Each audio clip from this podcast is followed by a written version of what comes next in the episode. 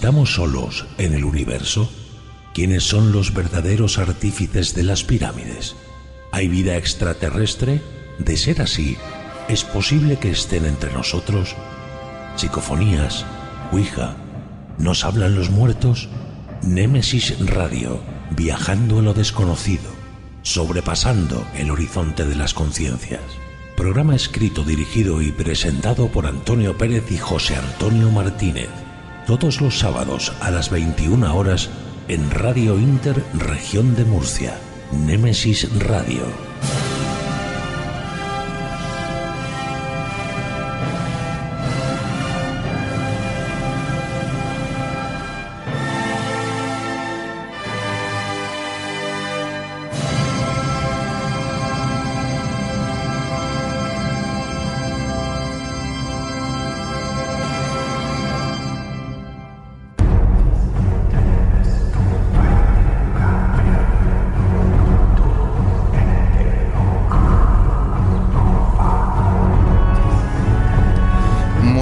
Noches y bienvenidos a Nemesis Radio. Entramos en tiempo de misterio en Radio Intermurcia.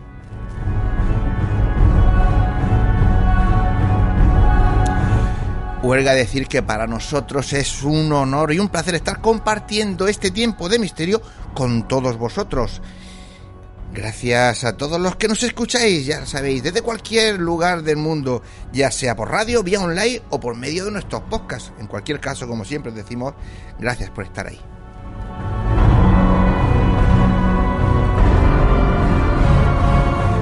Por delante tenemos dos horas con muchos misterios eh, y contenidos. Eh, Veréis qué noche tenemos. No perdáis eh, la sana costumbre de seguirnos, quedaros con nosotros.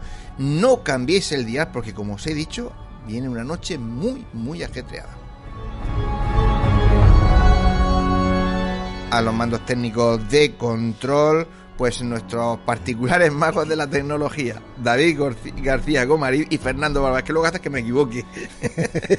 y ante los micrófonos, pues ya oís, eh, al tenor José Antonio Martínez y quien nos habla, Antonio Pérez.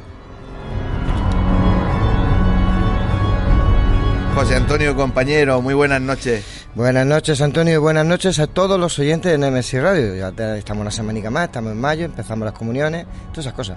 A ti te viene bien. A mí sí, por, yo, por mi trabajo sí. Ah, bueno. Es lo más fuertecillo. Ahí, Hay que aprovecharlo. Nos tenemos que reír porque aquello, No, no, yo, yo ni miro para allá, yo sí miro, ya, ya- ya es que no puedo, ya no puedo hablar. cuando empieza, va a decir sus nombres, parece que están, yo qué sé. Sí, sí, sí, que eso es alegría, eso es alegría. Eso es la verdad que es una alegría el tener este- estos compañeros que vienen tan pronto, tan temprano, lo preparan todo tan bien que va todo perfecto. Que ya Así estamos que- nosotros, nos cargamos para estropearlo. Exactamente. Venga. ¿Decimos los contenidos de esta noche? Vamos con los contenidos. Pues mira, pues, pues sí, comenzamos pues, con- esta noche con el debate, con los nuestros contertulios, y hoy viene eh, a hablarnos de Goebbels, Hitler y la variación maligna.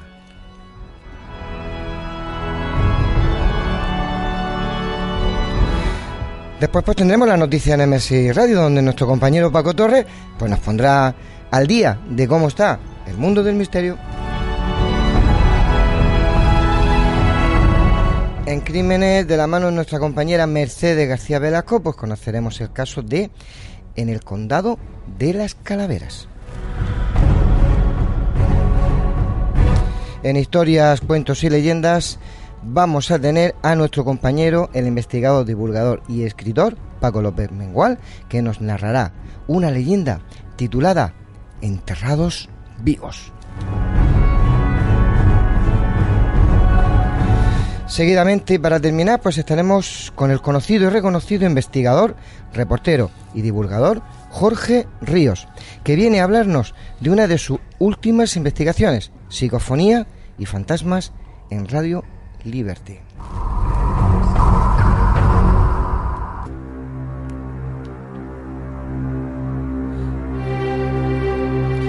El camino es largo y está a punto de comenzar. Con pinches de la noche. Poneros cómodos. Agudizar las orejas. ¿Qué empezamos?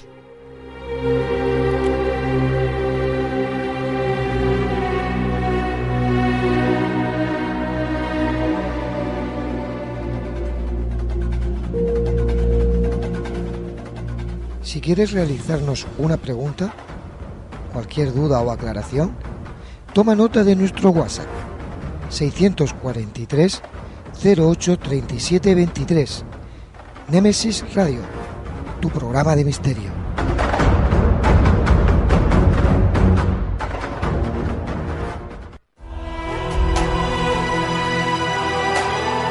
Están escuchando Némesis Radio con Antonio Pérez y José Antonio Martínez.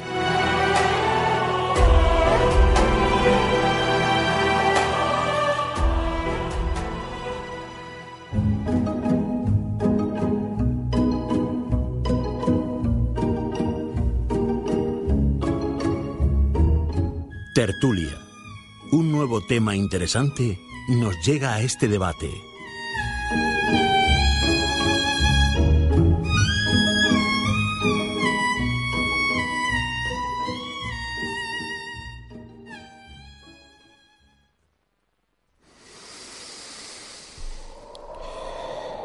Pues eh, en el debate de esta noche, de nuevo, y como de costumbre, os traemos pues un tema que entendemos que es muy interesante, pero sobre todo lo que es es muy controvertido. Goebbels, eh, Hitler y la variación maligna, el poder de la música, los hercios, la vibración, ¿cómo pueden influir en el ser humano? Incluso se dice que tienen la capacidad de someter la, someternos a su voluntad y hasta es capaz de curar.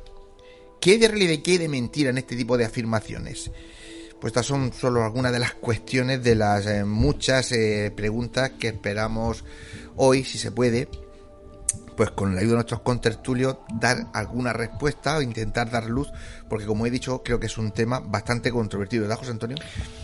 Pues sí, yo cuando me lo planteó Pedro me encantó porque lo ignoro. Sé que las vibraciones, la música puede ser capaz de muchísimas cosas. Y te hacen sentir más alegre o más triste, depende de la música. Sí, como hemos hablado más de una vez. Por ejemplo, la, la, la película Gladiator, la música a mí me encanta. O sea, a mí me, me meten en el papel. Pero luego, como, como también me comentó Antonio, si quita la música, se queda la imagen, o sea, no, no, te, no te teletransporta ahí como yo digo. Ni transmite tanto la imagen sin la música. Efectivamente, entonces es capaz la música eh, con esas eh, vibraciones, hercios, lo que sea, eh, de hacer todo lo que tú has comentado? Pues no lo sé. Pedro, ¿tú qué dices? Buenas noches, José Antonio. Ay, bueno, pero voy a, presentaros. Voy a presentaros que ya me he empezado. ¿Sabes lo que pasa, Pedro? Que desde que es un tenor se le olvida que tiene que presentar No, no, no. Mi perdón, Pedro Rubio. buenas noches, bienvenido. Buenas noches a todos los oyentes. Don Pepe Benjo, buenas noches. Muy buenas noches. Don Salvador Sandoval. Muy buenas noches. Pues estos son los compañeros que van a estar aquí. ¿Tú te vas a quedar, Antonio? Sí. Venga, pues tú también te quedas. Pedro, lo dicho. Dinos, dinos por dónde van los tiros esta noche. Todo, todos sabemos quién es la figura de, Joseph Goebbels, que fue el ministro de propaganda nazi de Hitler, fue el artífice de toda la publicidad, todo el movimiento nazi, más todo lo que conllevó. ¿no?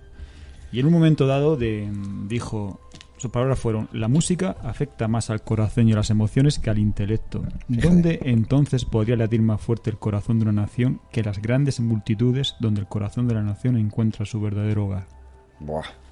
A partir de aquí, Goebbels tenía claro que la ideología nazi tenía que extenderse y tenía que valerse de la música. Y él sabía que la frecuencia de la naturaleza está en 432 hercios. Es la frecuencia del planeta, de los seres vivos, de todo el universo. ¿Qué sucede si la cambiamos a 440 hercios? Subimos esos, esos 7, ¿no? 7 y 8. 8, 8. Que somos más frágiles al control mental y nos impide estar conectados. Ah. Pero yo prefiero pasarle la palabra a Pepe porque tenemos la suerte que esta noche está aquí con nosotros. Él es músico y creo que a la hora de hablar de hercio y todo esto, creo que, que nos pues lo puede explicar mejor. Pues eh, creo que has hecho una buena introducción, Pedro. Muchas gracias, Pepe. Pero muy buena y además has aclarado bastante. Eh, has aclarado bastante por dónde vamos a ir esta noche. Sí, es verdad, pero mm, realmente el Goebbels eh, se le atribuye que él fue el promotor de 432, si no es así.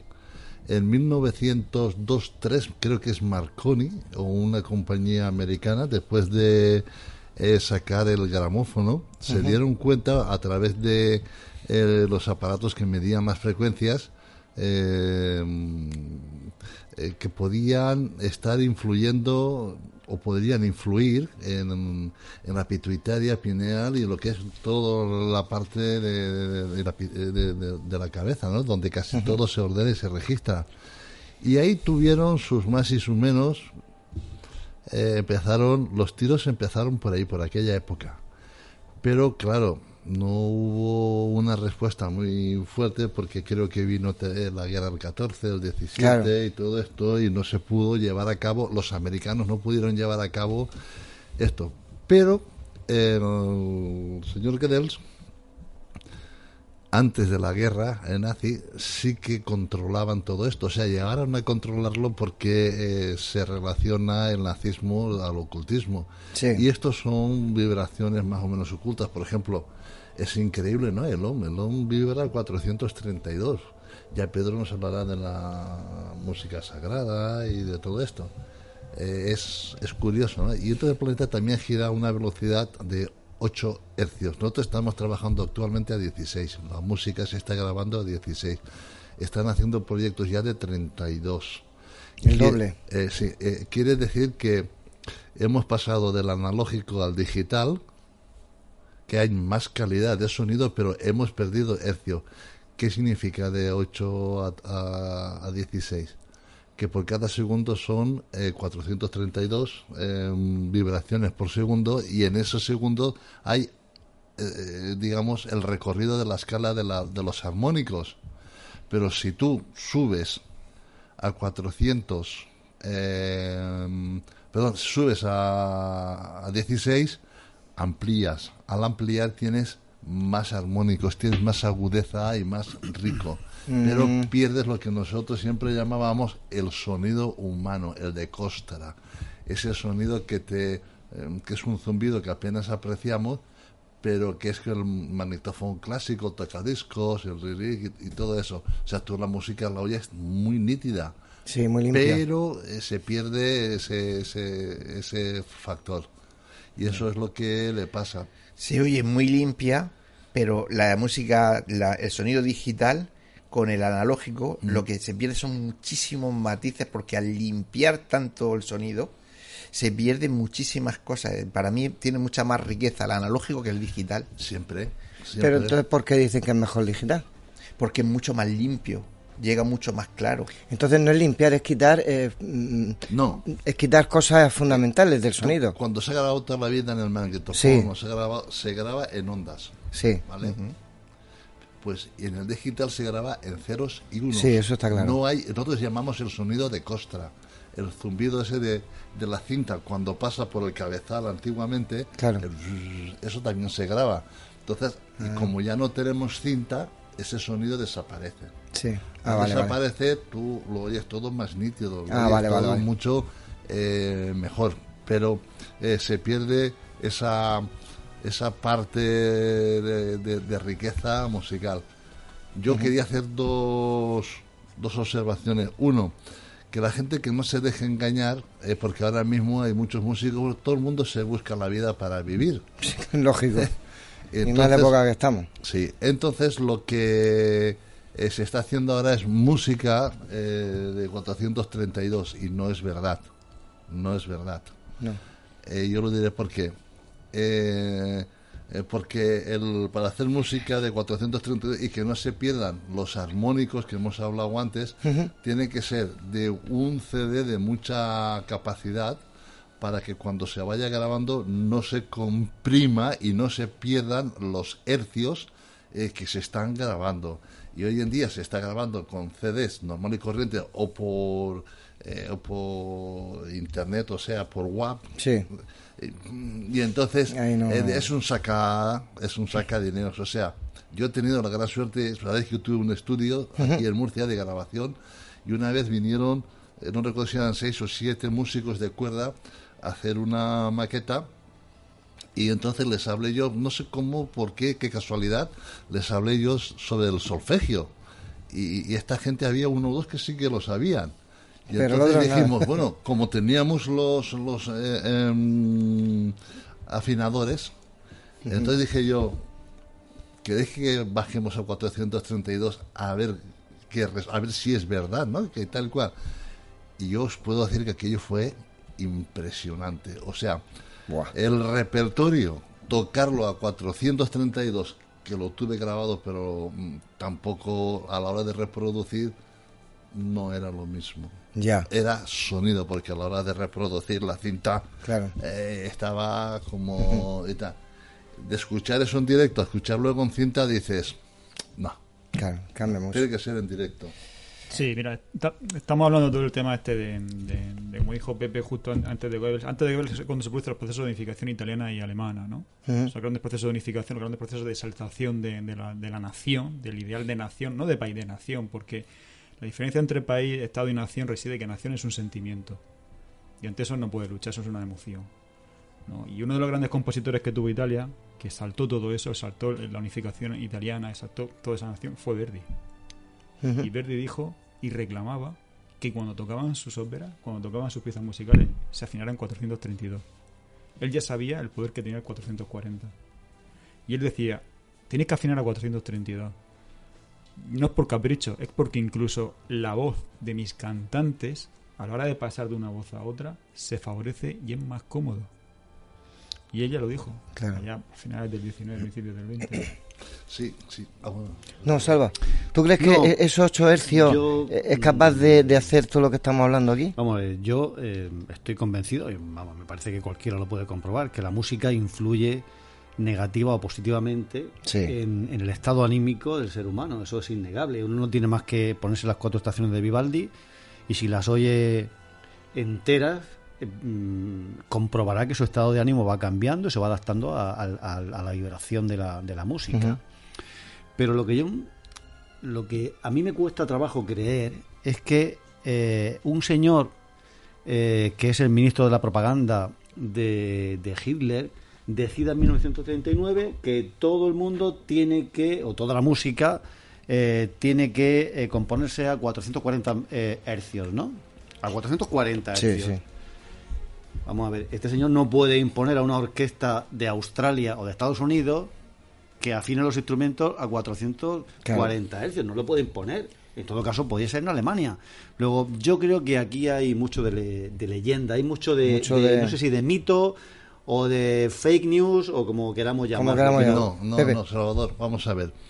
Eh, todo esto, como he dicho, creo que es de 1902 a partir de que Edison pues sacase el magnetofón ese que se grababa con la cinta y tal. Pero eh, Gödel, conocedor de conocedor de la parte esotérica, más conocedor de otras cosas, no impuso sino potenció. Y esto se hizo efectivo a nivel mundial en el año 1900, 1953. 53, 1950 y tantos, no lo recuerdo. Por la Organización Internacional de Normalización ISO. ¿Eso? Efectivo, sí. De eh, o sea que él, con la potencia que tenía en la guerra y un poquito antes en la guerra, fue el que realmente dijo, no, vamos a hacerla porque realmente sí que está influyendo. Claro. De hecho, hemos estado hablando Pedro y yo que hay un compositor favorito de, de Hilder. Wagner. Vale, pero, ¿por no tiene, pero no tiene espérate, espérate, espérate. A ver, mm, espérate, ¿por qué es favorito de, de Hilder, Wagner? Porque, mm, porque la música de Wagner potenciaba la superioridad de la raza aria. Espérate un momento, que te lo voy a explicar. A ver, Pepe. Wagner es el rey de los metales. O sea, Wagner, no hay otro compositor como Wagner que haya escrito partituras tan preciosas y armónicas como los metales. ¿Sabéis lo que son los metales? Los instrumentos que son metálicos, trompetas, trompas, trombones y todo eso. Eso, en la vibración donde entra. Es que el problema no es que sea eso. Eso entra en la parte baja del vientre, casi en la pelvis. Por eso cuando tú estás bajo de ánimo, cuando esas ondas, igual que tú has dicho en las cuatro estaciones, entran ahí, claro. potencia. claro, tú te elevas, igual que cuando hemos hablado muchas veces aquí, las trompetas, en las bandas de música que van al frente de, todos los ejércitos, eh, van por algo. O sea, no van por por por por, por, por ser y tal van porque van cantando eh, canciones de la nación que ha dicho Pedro y además los tambores Pum, pum, pum. ¿Cuántas veces hemos hablado de aquí? No nos gustan las discotecas, pero nos vamos ahora a tomar una copa y al rato en la discoteca del pum, pum, pum, tú con el pie estás pum, pum, pum, porque te está haciendo y entrando lo que mucha gente conocemos que son las vibraciones del primer chakra. Si todo está todo relacionado con todo. Vamos a ver, mm, según mis noticias, pues claro, uno se mete a investigar y eh, ya sabéis que en internet hay toda la información que quiera, pero uno tiene que saber ir eliminando la que no parece una, una, una información eh, veraz. Entonces, yo lo que he encontrado es que en realidad fue la British Standard, eh, perdón, el British Standard Institute de 1939 el que propuso los 440 hercios reafirmado en 1955 eh, por la Organización Internacional para la Estandarización y luego ratificado de nuevo en 1975, pero entonces no fue Goebbels. Goebbels eh, pudo proponer lo que quisiera para, para, para las orquestas alemanas, pero desde luego no para no como un un canon eh, mundial que todos los músicos tuvieran que observar. Salva, no, vamos a ver, desde 1900 hasta 1955, que si sí, que si no, que si sí, que si no. Entonces la fuerza que tuvo Alemania en aquella época, Lógico. Goebbels aprovechó para impulsarla.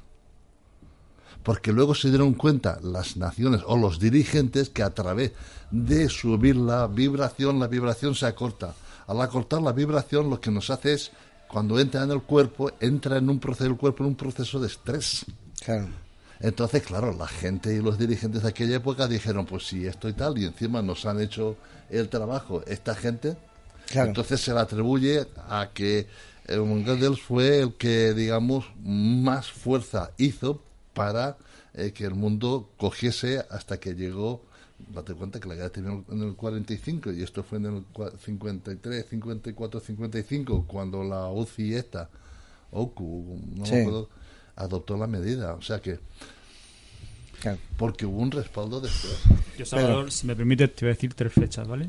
Marzo del 33, Goebbels se hace con el control de todas las estaciones de radio y prensa. Abril del 33, despide a todos los directores de orquesta, cantantes, profesores de música y administrativo judíos. Fines del 35, acaba con la limpieza de todo. Ya no hay judíos dentro de la música alemana. Para 1937 todos los músicos son alemanes. Todo. Todo. Todo lo que gira alrededor de la música.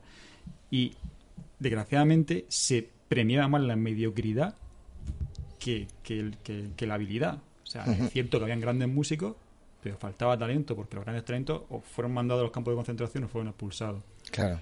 Entre 1933 y 1945 se publicaron 164 óperas. Se estrenaron en Alemania 164 óperas. En medio de, los bombardeos, en medio de todas esas masacres, en medio de esos... Se publicaron 164 óperas, que hoy en día no se quiere saber nada de ellas. Y, la verdad que ahí hay una doble hipocresía porque sabe que se hizo, pero no se quiere escuchar por todo lo que significa. Claro. Pero te habla de tres figuras que seguro que conoce. Uno es Herbert von Karajan, otro es Karl Off y el otro es Boehm. Karl Boehm. Son tres músicos afiliados al partido nazi, tres músicos defensores del Tercer Reich, que después de que se apareciera, siguieron tocando y siguieron. Ahí tenemos a Herbert von Karajan. Herbert von Karajan, la gente se va de, palos por ir a un concierto suyo por escucharlo. Tú hablas con músicos que lo dirigió Karajan y dice: Este tío es duro y es muy exigente. Pero él siguió tocando con esos principios. Y Karl Off siguió componiendo con esos principios. Y Boyle también. Sí, es lógico lo que tú dices, Pedro. Es decir, que, que el ministro de la propaganda nazi se hiciera con el control de todas las emisoras de radio y que metieran en un campo de concentración a todos los músicos judíos es lo normal. yo creo que eso no sé si tiene alguna relación con el cambio de con el cambio de frecuencia. Por ejemplo, vamos a ver. se dice, yo he leído por ahí que Mozart componía en 432 hercios, porque es la vibración de la naturaleza del cosmos, ¿no? Entonces el hombre entra en armonía con el cosmos cuando escucha la música que se compone eh, con esa frecuencia. Mm. Pero es que no hay registro histórico ninguno de que Mozart compusiera a 432 hercios. Se sabe, por ejemplo, en el siglo XVI, la música que se imponía en las iglesias era la música del órgano, ¿no? Cada iglesia afinaba el órgano como podía, Entonces se dieron cuenta de que una partitura musical, una composición musical, sonaba diferente en una iglesia que en otra, y eso no podía ser. Tuvieron que llegar a un acuerdo para afinar los órganos eh, eh, eh, a una determinada frecuencia que fuera más o menos igual, semejante, para que no sonara de forma distinta. y si no recuerdo mal, creo que se llegó a 435 hercios, no a 432. Lo de los 432 se dice mucho, pero es que no es una, es que no, no, no, es una frecuencia estándar desde no sé cuándo. hablando de Bon Carajan, yo he tenido el gran placer y el honor de asistir a un concierto en Valencia de él. Lo he visto en presencia y os puedo decir que el aura que él tenía, él era el, director de la Orquesta Filarmónica de Berlín, el aura que él tenía nos transmitía la fuerza y el coraje, pero no al público, sino a los músicos. ¿Pero eso va a 440? ¿O 430? Sí, sí, es sus conciertos. 440. Él afinado 440. Él afinado 440 porque después ya era una norma eh, ya era mundial, ya no podía ir de, digamos, de Vale, vale, vale. Eh, en mi pueblo, yo soy un pueblo músico, de los mejores músicos que hay en el mundo, de ahí de Valencia. Hay dos que tocaban con Bon Carajan, un mejor trompa del mundo, eh, iba con el cosa que casi pocos saben. Bon Carajan tenía un quinteto y actuaba en las grandes eh, fiestas de las grandes, eh, digamos, reinos y todo esto. Y Bunkerhan tenía uno de ellos, o sea, dos de ellos de, que eran de mi pueblo estaban en la Orquesta Filarmónica de Berlín. Fíjate. Eh, uno de ellos fue en aquella época el mejor trompa, considerado el mejor trompa del mundo. Bueno, pues cuando venía al pueblo y, estaba, y hablábamos, él hablaba de Carajan. Carajan era decía, es insoportable. ¿Por qué? Por la, por la fuerza, tenía un mal genio. El ego. Eh, no, no era ego, era, era dinámico. Mm. Era dinámico. Imprimía tal fuerza a la orquesta. Dinámico y perfeccionista. Sí, sí, bueno, pero era, mira, que se Entonces, como Antonio. Se me olvidaba. Eh, ha sido, aparte de un excelente pianista, era bueno, fue eh, el que más entendió a los músicos clásicos. O sea, él cogía la partitura y se la debía y luego la transmitía. Yo tocaba muchas obras en, clásicas en, la banda, que es una banda muy grande y potente, que luego cuando se escuchaba Carajan, o bien en disco o en tal, me la llevaba a más velocidad porque le imprimía y decías, hostia, ¿esto qué es? Claro y lo que tú dices, mira, eh, hasta que no hubo... Lo que dijo, lo que está diciendo Salvador.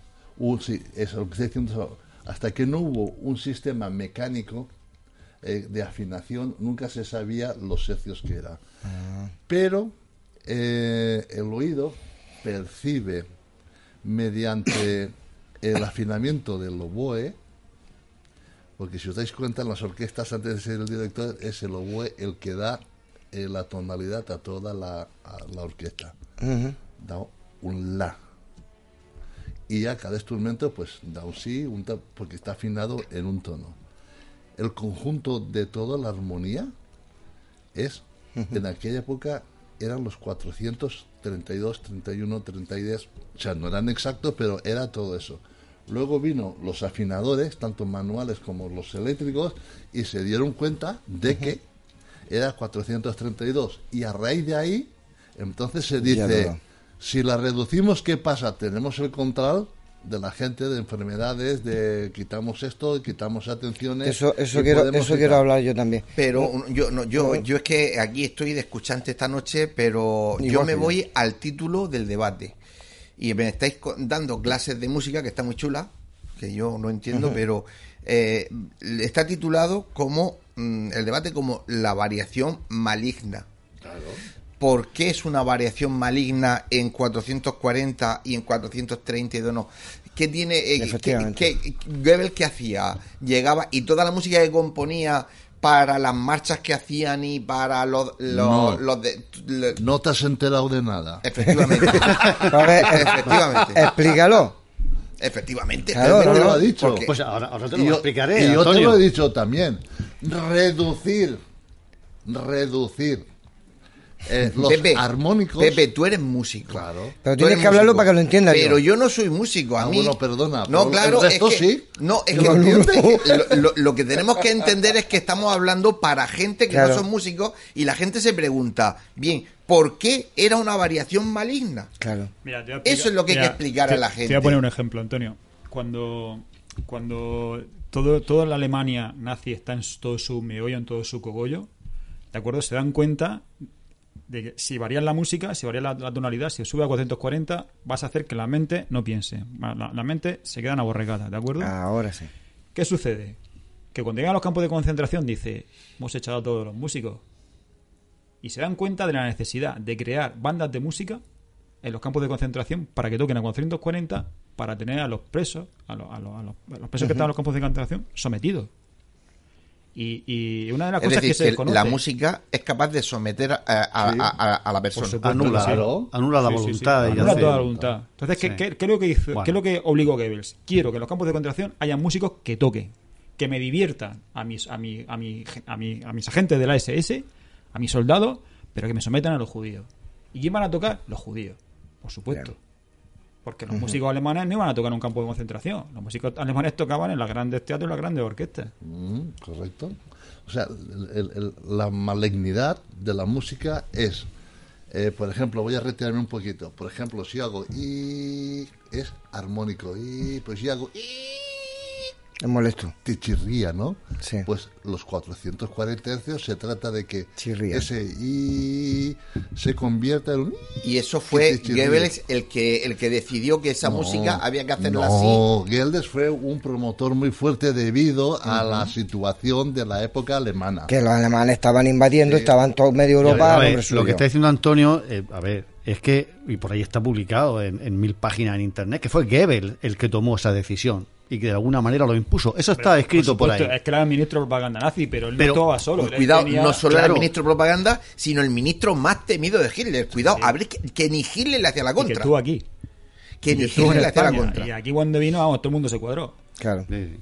Yo quería hacer una pregunta a, nuestro músico. Bueno, vamos Sí, a ver sí. también un poco de publicidad. Pepe, que No, no, por supuesto, vamos. por Yo he hecho supuesto. meditaciones con algunos de sus discos Sí, y señor. la verdad es que son una pasada. ¿eh? Yo me acuerdo de la meditación que hicimos con Ícaro. No sé si Sí, te señor. acuerdas.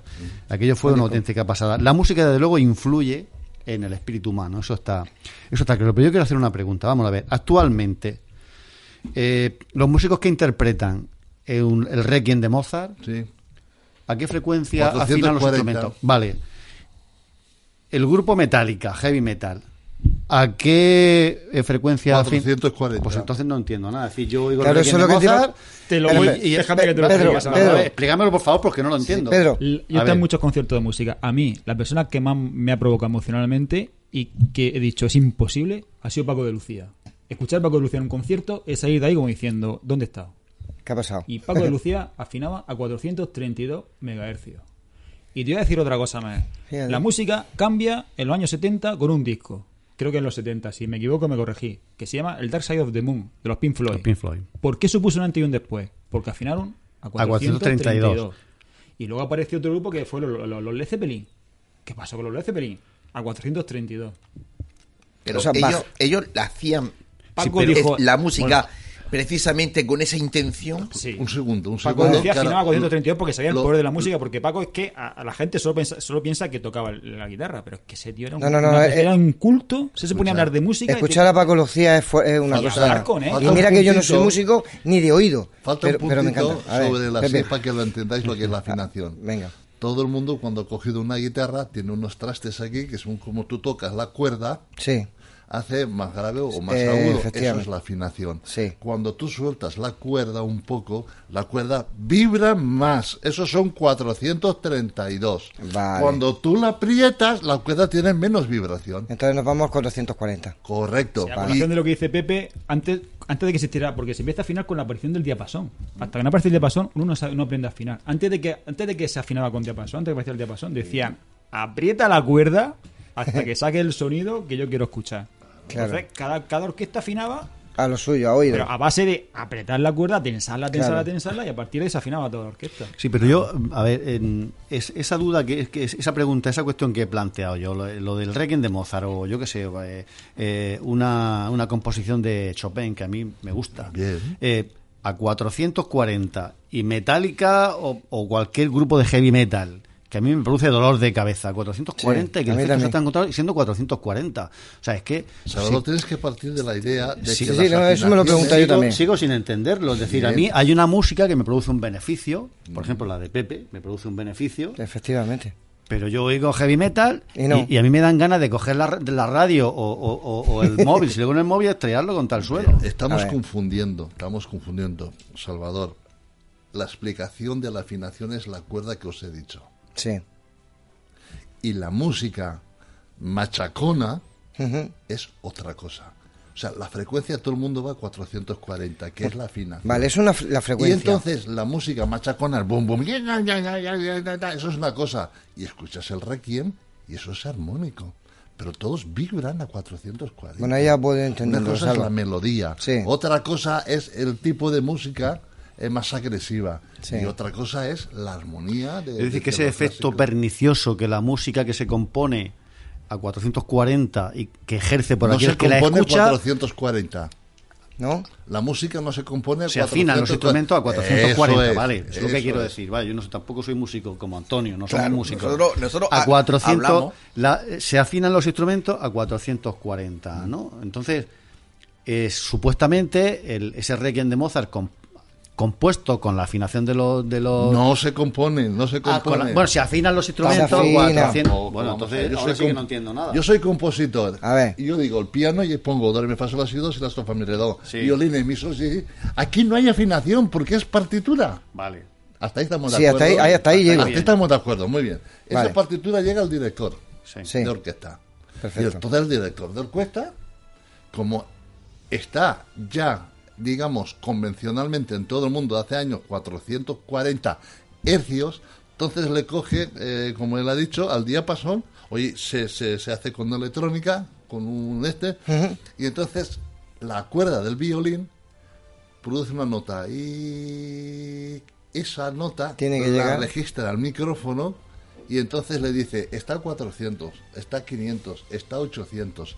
Y entonces el violinista le va soltando le va apretando, o le va soltando hasta que la llegue hasta a la que la aguja a la frecuencia que quiere. ¿Lo ha entendido ahora? Entonces, cuando el violín ya la tiene a 440, el violín da la, mus eh, la nota y ya todos los instrumentos ya dan una nota determinada, cada instrumento tiene una nota, ya dan una nota determinada para que sea armónico, si no sonaría disarmónico. O sea que ya los músicos oyendo esa nota con, el oído. Claro.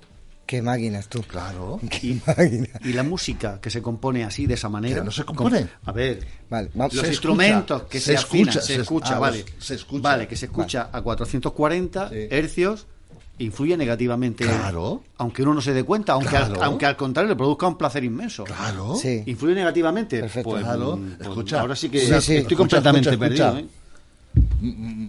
Pedro, eh, una curiosidad. Actualmente todos los ejércitos, o la gran mayoría de los ejércitos, porque yo no, no, sé, pero bueno, supongo que la gran mayoría de los ejércitos tienen una, tienen una banda de música. Sí. Eh, desde la antigüedad, estoy hablando desde los romanos hasta hoy en día, cuando se iba a combate, se iba con música. Todos saben que los bretones, cuando, cuando Julio César fue a conquistar la Galia, cuando fueron a conquistar más adelante la eh, Bretaña, había un instrumento musical que llevaban los. los se me ha ido la cabeza, cuando llevaban un instrumento musical muy largo que producían unos ruidos que asustaban a los romanos y se iban. Claro. ¿vale? Entonces, ¿qué hizo Goebbels? ¿Qué hizo Hitler? Dijo: hay que crear. Bueno, si tenemos las imágenes de sus mítines, la música era tronador, una música de una música de, marcha, una música... eso es nuestro himno, el himno español es, es, es, es una marcha militar.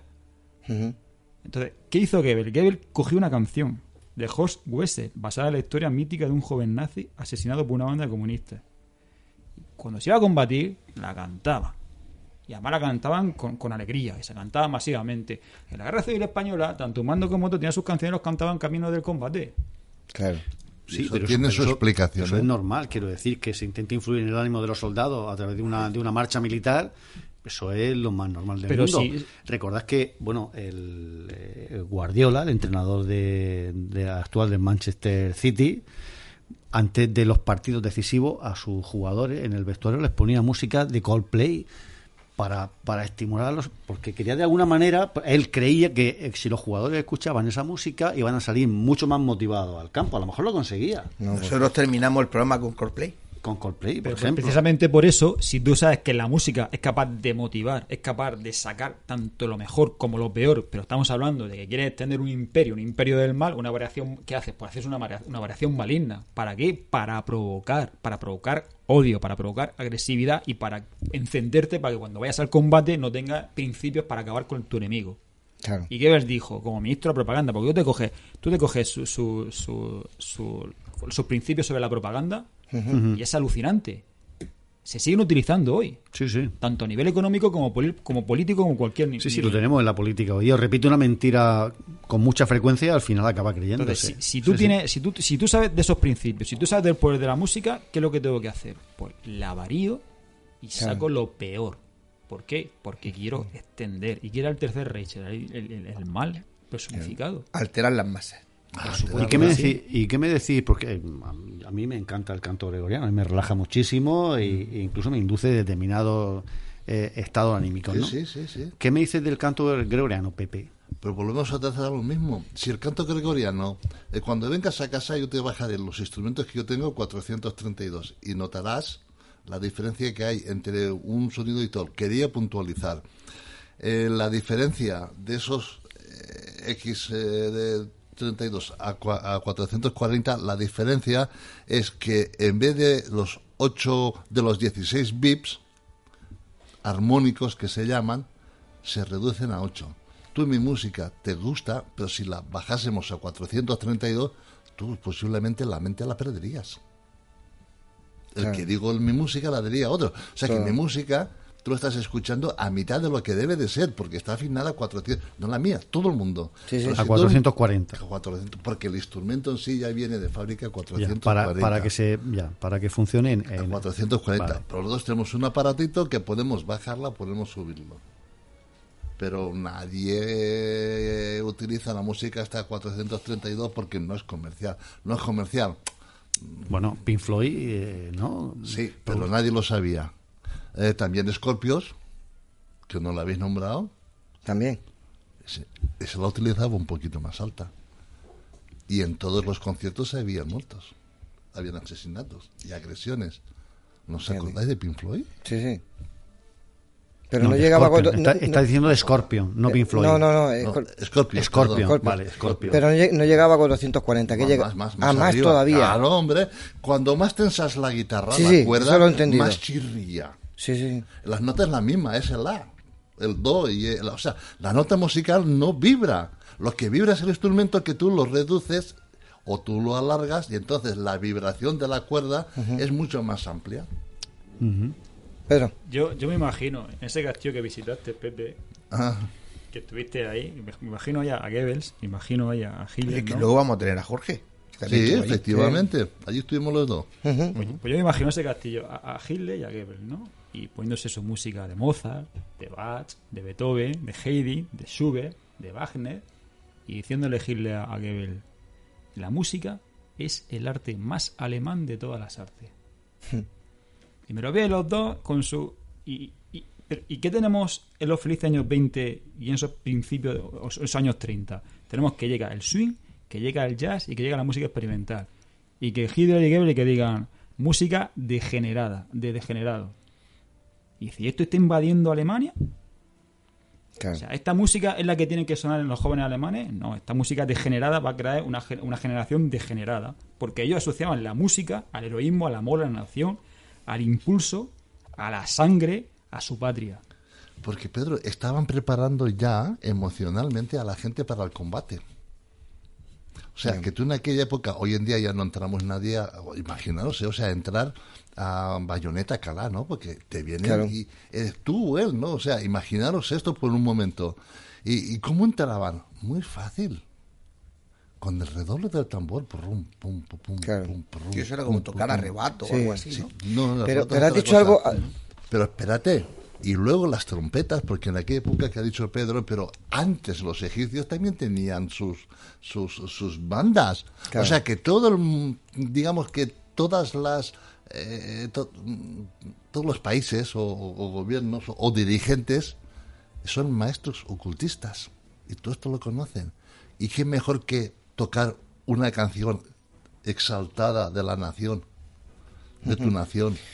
para que las trompetas van cantando y tú te emociones y, los tambores te van llevando y, terminas entre el miedo y entre esto que te empuja y todo, tú terminas entrando a Bayonetta Calá. Los celtas, se me, acuerdo También, las la trompetas utilizaban los celtas para entrar en combate. Ah, es verdad, eso, sí. Eso que hacían los romanos, pero esto, esto qué es, este ruido qué es, y los romanos salían zumbando como diciendo que claro. ¿Eran las gaitas? Claro, está, claro, eh, está claro que la música te predispone, predispone tu estado de ánimo para que actúes de una manera o de otra. Yo me imagino, por ejemplo, a un ejército antes de entrar en combate, le ponen una canción de José Luis Perales y salen a luchar llorando. O sea, es que claro. le ponen una de Julio Iglesias y, salen al combate y abrazan al adversario.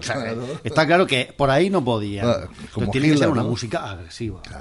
Eso es lo que yo creo. y las dos están a 440. Exactamente, eso es, claro, exactamente. eso es lo, que, pasa. Los dos están a 440. Pero ha dicho Pepe antes una cosa que a mí me ha impactado. Es decir, ha dicho que Scorpion, por ejemplo, la subía un poquito más de 440. Estamos de acuerdo que cuando la subía o cambiaron a 440 la, Alemania, o sea, los alemanes, el Tercer Reich, era por un motivo y era un motivo para para para para, dominar a las masas. Claro, efectivamente, para dominar y para a matar. Través de la música. Pero ¿por qué a unos le afecta hasta el punto de de, de, haber, o sea, de matar y, a otros no? Por el, ¿Por, el, estado de ánimo de cada persona. Ah, vale, que ahí ya y luego de eso, empieza la colectividad, el estado um, alterado de conciencia de la gente. La música lo que hace es que te altera la, la mente. Sí, de un tono o de otro te la altera. Y entonces se aprovecha para en ese momento ¿Por qué en, los cuarteles y en las formaciones eh, solamente son marchas militares? No ponen a Perales ni ponen a los Beatles. Porque imagínate tú ahí con la rosita y con... No, no, eh, ponen... boom, boom. Entonces, ¿qué pasa? Que la gente que no le gusta eh, una, un desfile y, resulta que está allí por, por fuerza lo que sea y al final eh, se termina con los pelos de punta, los tanques, los aviones, no sé qué, 900 eh, hombres marcando ahí y tal. Pero, queda muy poquito, tres minutos. Reconozco a Wagner como mi único predecesor. Lo considero como una figura profética suprema. Esto lo decía Hitler ataviado como caballero del cisne, que era la ópera de Lorenheim, o uh la favorita de Hitler compuesta por Wagner. Pero lo curioso es que se, se, descubrió, o más bien un, un, un, capitán del ejército ruso, cuando llegó al, búnker de Hitler, descubrió una caja con sus vinilos favoritos. Más de 100 vinilos, la música que escuchaba Hitler. ¿Vale? Lo, tuvo oculto y cuando murió, pues lo, sacó a la luz. Y resulta que sí, estaba Wagner, pero también estaba Tchaikovsky, Rachmaninov y Borodin, rusos y Hitler consideraba a los rusos unos degenerados, unos infrahumanos. O sea, fíjate. Una cosa es lo que decía, otra cosa es lo que creía. Fíjate, como diciendo, Wagner es mi maestro, porque se da muy bien con la familia Wagner. Los Wagner apoyaron a Hitler en su carrera política. Él no llegó a conocerlo porque murió antes.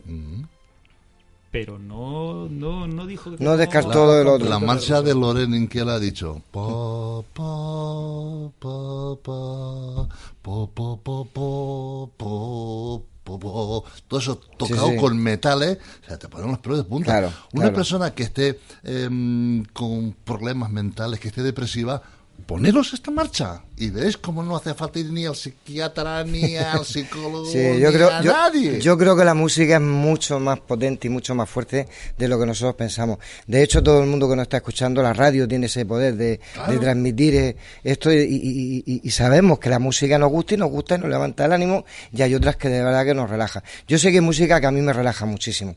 No sé si estará a 440 o a 432, pero fijaros que eh, esos 8 hercios lo que puede cambiar. La música es lo que puede cambiar. Es como el quinto elemento, el sonido. Para mí es, eh, es el quinto elemento. Antonio, no sé si quedará uno, pero bueno, pues te dejo que diga algo. Ah, no, no, yo es que esta noche estoy aquí aprendiendo porque yo... No, yo he aprendido, esta noche he aprendido, sí, ¿eh? Sí, sí, porque yo, claro, yo, yo cuando, cuando me habéis dicho el título del debate, digo, hombre, vamos a hablar... De... Y de repente veo que viene Pepe a dar clases de música, digo, bueno, pero el maligno aquí quién?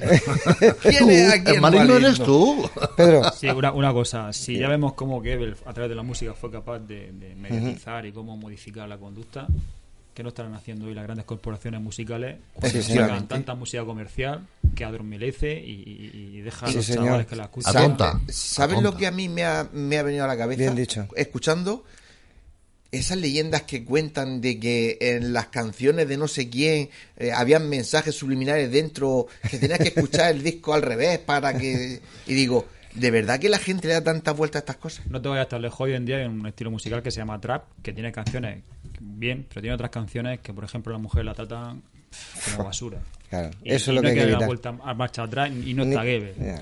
Eso que fue-. Embargo, es peligrosa esa música en, en cierto en la juventud hoy en día hay que- Bueno, pues hasta aquí hemos llegado. Espera, un, un segundo. Es lo que tú has dicho.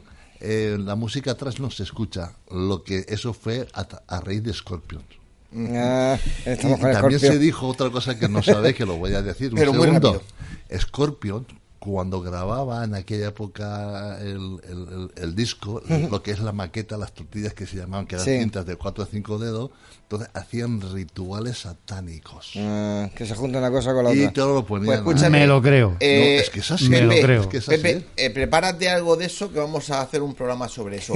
que no hay tiempo para No, ya más. está, Que de verdad que muchísimas gracias, Pedro, Gracias a por vosotros. haber puesto sobre la mesa este caso Pepe, que es nuestro músico y es un, un lujo tenerlo aquí. Muy buen músico. Salvador, que siempre queda perfecto. José Antonio, que ahora que es un tenor.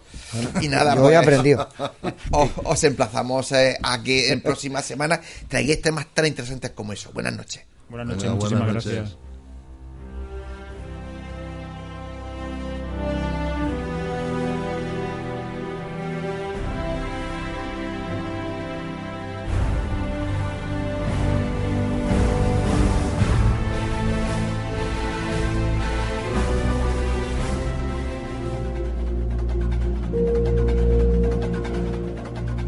Si quieres realizarnos una pregunta, cualquier duda o aclaración, toma nota de nuestro WhatsApp 643 08 37 23. Nemesis Radio, tu programa de misterio.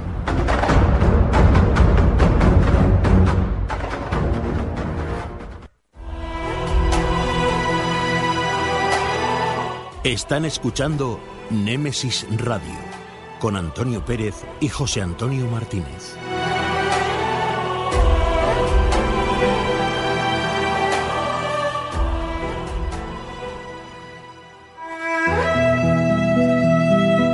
Las noticias de Némesis Radio.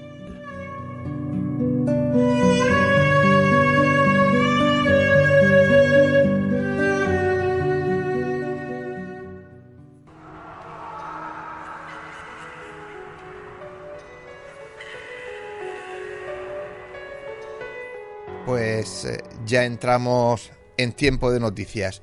Paco, muy buenas noches. A ver, Paco, no te oigo. ¿Me oye? Ni- ahora, Ahora sí. sí. Y yo también. Ahora, buenas noches, decía. Buenas noches, Paco. Venga, Paco. Empezamos. Pues vamos para allá nosotros. Yo Vamos. creo que empezamos con mala noticia, ¿no? Sí, bastante malas porque ha muerto Michael Collins, que fue, recordemos que fue el primer astronauta que subió junto con otros tres a la Luna contra el Apolo 11. Él no llegó a pisar la Luna, se quedó en el módulo orbital esperando a, a hacer la maniobra de, de- de recuperación del Águila. Hay que decir de él que ha sido una persona importante, que ha, sido una, ha tenido una labor fructífera, ya que después de, de ese viaje no volvió a subir al espacio, pero sí ocupó un- el cargo político de subsecretario de Estado en Asuntos Públicos. También luego en abril del 71 se mantuvo a cabo como presidente en el polémico y conocido Mise- Museo Smithsonian, la institución como director de- del Museo Nacional de Aire y Espacio, el cual fomentó y potenció. Y finalmente hay que decir que en el comunicado que remite la familia, pues tristemente se lo ha llevado por delante eh, esta maldita enfermedad que llamamos cáncer. Pero bueno, por lo menos el hombre ha muerto en compañía de su familia y en el mejor de los cuidados posibles. Otra. Eh, vamos con otra, sí, porque la NASA esta vez eh, hablaremos a partir de ahora de Shooter Ultra, que es un plan de la NASA para destruir, tratar de destruir, interceptar y destruir asteroides gigantes como el que se dirige a la Tierra, eh, el Venus, que tiene entre 1 y 2.700 posibilidades de estrellarse contra, contra nuestro planeta en algún momento del siglo XXII. Y ya se están pensando en artilugios como una nave llamada Hammer, eh, Hyper, Hypervelocity Asteroid Mitigation Mission for Emergency Response. Sí, son las siglas del acrónimo que viene a traducirse como, como una nave de hipervelocidad eh, de, para misiones de emergencia, de mitigación de estos asteroides. No, que cada vez que dice eso me acuerdo de Armagedón. Sí, sí, inevitablemente. Y, yo sigo diciendo que, que no lo tienes tan fácil, que no están localizados todos, ni es tan fácil destruir un, meteorito a la velocidad que viene. Pues sí, la verdad que sí, pero vamos a la siguiente porque todavía sorprende más. A ver. uno de los cohetes de SpaceX, de, de Elon, Elon Musk, la empresa que se está dedicando a cubrir las actuales expectativas de desarrollo de vuelos espaciales de la NASA, eh, casi choca contra un ovni. No me Se tropezó un ovni en su camino. Parece ser que un objeto volante no identificado. Ah, bueno. Lo que sea. A ver si vamos a, tener que, vamos a tener que poner semáforo ahí arriba, Paco. Sí, va a haber que ordenar el tráfico porque está muy concurrido. Y bueno, pues este lunes pasado, el lunes anterior, eh, a bordo de, esta nave de SpaceX, pues tuvieron un encuentro inesperado con este objeto y los tripulantes que estaban a bordo recibieron instrucciones de que precisamente esperaban dicha colisión, dicha colisión contra este objeto. Pudieron esquivarlo gracias a las maniobras efectuadas y ahora el Pentágono parece ser que está siguiendo el caso, a ver qué es lo que realmente para la semana que viene nos, lo van a explicar con pelo y señales. Por paso que van, sí, con la desclasificación última de récord que llevan, no te extrañe. Bueno, la otra. Eh, descubren cuál es la cueva más antigua habitada por el ser humano. Y bueno, ha sido en Sudáfrica. Ha sido en Sudáfrica cuando la exploración de, una, de la cueva Wonderwork eh, resulta que tiene restos de ocupación humana, fuego hecho a propósito, no accidental, y demás restos de, de, haber habido actividad que datarían de hace aproximadamente 1,8 millones de años, dicha ocupación un 8, 1,8 millones de años, pues estamos hablando de algo que realmente es lo primero que se sabe. A no sé que se encuentre mañana otra cueva que dé el carbono 14 con más antigüedad. Bueno, vamos con otra. Ahora es la crisis climática la, culpable eh, del, eje de rotación de la Tierra. No, Paco. según un estudio, se matizan en los medios de comunicación. Es decir, siempre es según un estudio. Luego no sabemos si el estudio es definitivo, es, es concluyente o no. Así que, bueno, ahí queda, ahí queda siempre que últimamente el cambio climático está culpando a todo cualquier evento que suceda y lógicamente. Pero si no hay cambio climático, Paco. Sí, bueno, lo ha habido durante los 2.000 millones ah, de años anteriores para acá. Y una más. vamos con una más. Vamos con ella. Eh, el borofeno hay que contarlo esta noche porque ahora se está publicando que el famoso material, eh, metamaterial, desarrollado por dos jóvenes científicos españoles que usaron algo que no servía para nada, según muchos científicos e investigadores, descubrieron el grafeno que ha revolucionado pues, el mundo de, como todos conocemos, el mundo de las pantallas planas de televisión, los móviles, etcétera. y ahora está siendo el borofeno un desarrollo basado en el boro, que resulta más fuerte, con más propiedades exóticas y que va a ser claramente sustituto a partir de ahora, permitiéndonos una mayor revolución científica en cuanto al medio de vida y aparatos que tenemos en casa. Y, no, valía lo que descubrieron. Menos mal que era. No, es que no tenía, no tenía, no tenía aplicación. Ahí queda. Ah, Antonio, hasta aquí. Hasta aquí llegamos, Paco, como siempre, compañero. Gran trabajo, un placer. Y como siempre te digo, te emplazo hasta la semana que viene porque esta noche no te quedas al debate porque ya ha pasado. Ya ha pasado. Ya sucedió el debate. chao, chao. Hasta, luego. Hasta luego.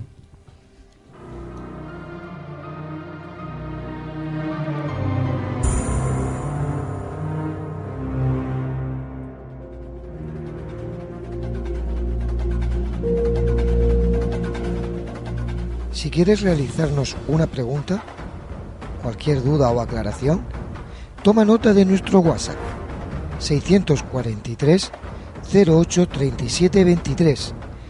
Nemesis Radio, tu programa de misterio.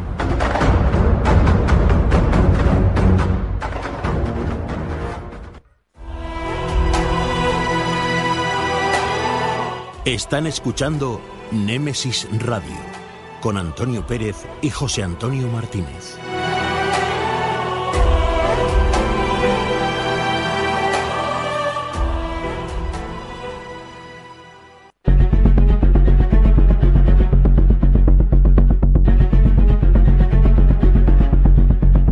Hablemos de crímenes en Némesis Radio.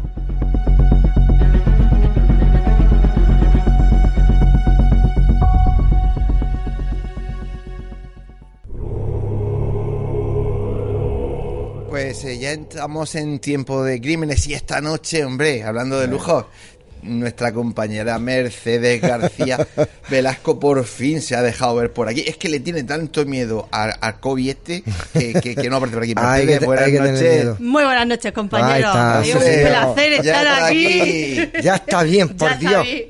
Oye, ¿te has dado cuenta de la música de entrada que, que es como lo que hemos estado hablando? Claro, claro. ¿Eh? Transmite, transmite. al final vamos a aprender. No, no, sí, claro. Es potente.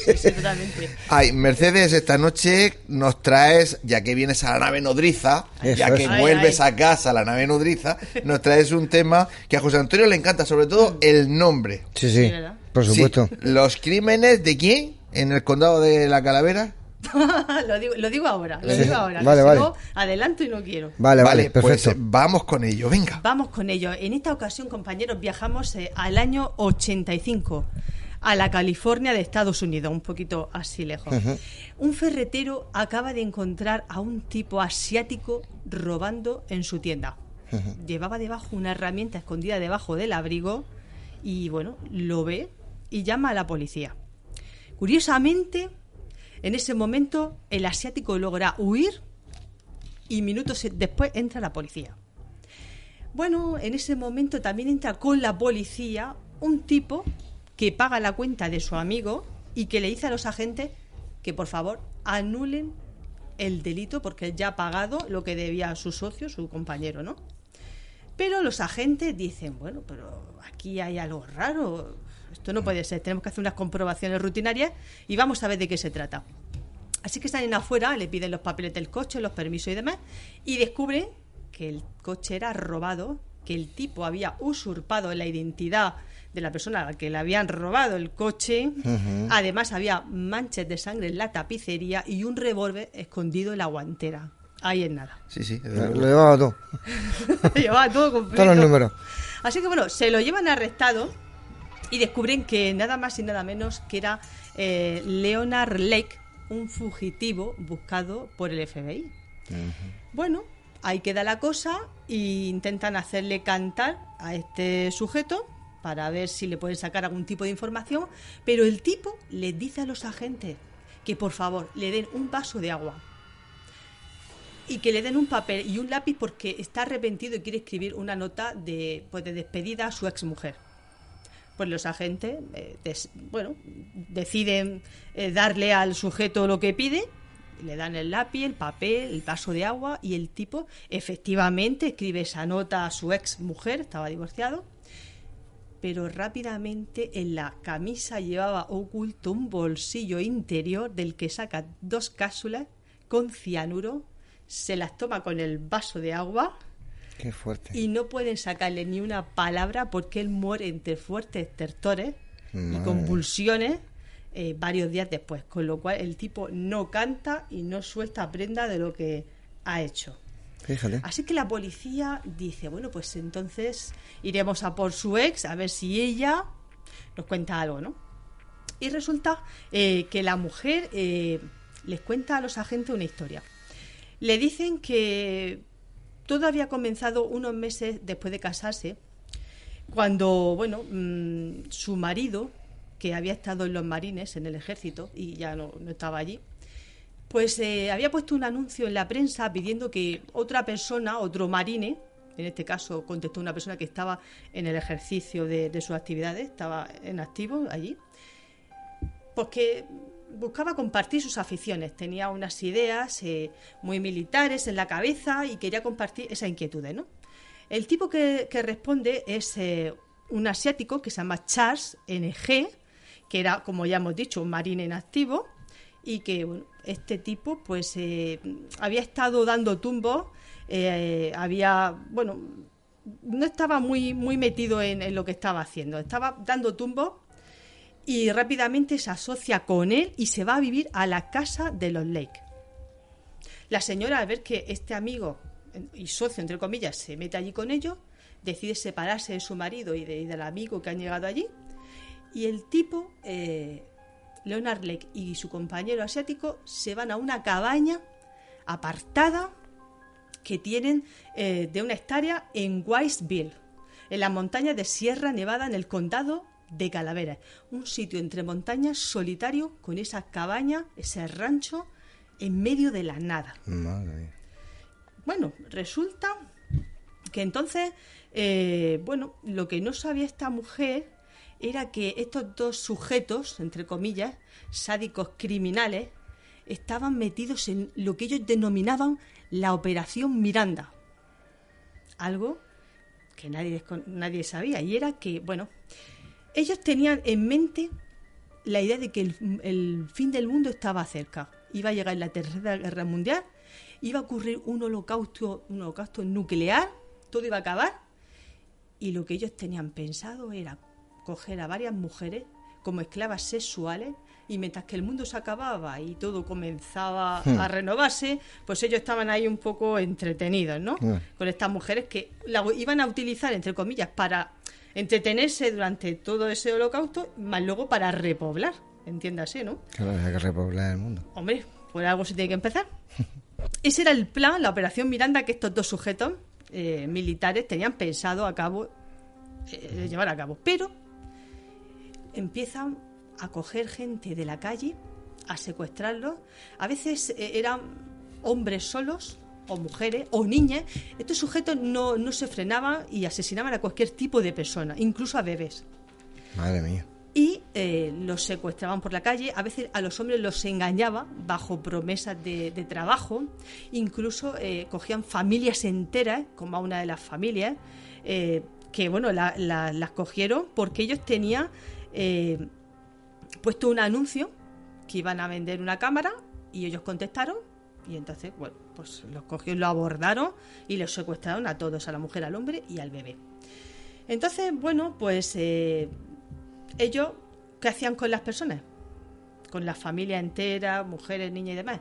Pues resulta que tenían un búnker debajo de, de la cabaña, de esa cabaña pequeñita, que tenía una entrada secreta, muy estrechita, que estaba debajo de un panel secreto entraba, incluso había un cartel en la pared que ponía Operación Miranda y allí en una mazmorra con doble cristal eh, que se podía ver desde los dos lados, ellos tenían preparadas una serie de cámaras de tortura. Eh, estamos hablando, pues, em, de, por ejemplo, una tabla octogonal para, para clavar estrellas de acero, de las que se utilizan en las artes marciales. Eh, una cama con accesorios para sujetar brazos y piernas, tornillos y grapas para nudillos eh, y manos. O sea, podéis dar una idea de los objetos de tortura que tienen estos dos sujetos sádicos y criminales allí.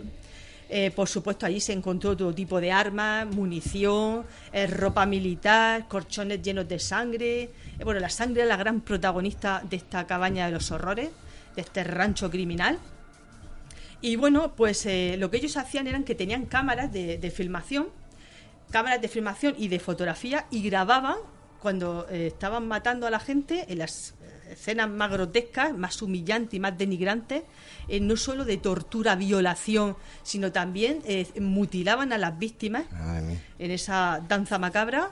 Y las víctimas, bueno, ahora os cuento un poquito, a los hombres los soltaban como si fueran animales vestidos de militares y ellos los cazaban con pistolas y con trampas, como si fuera la guerra.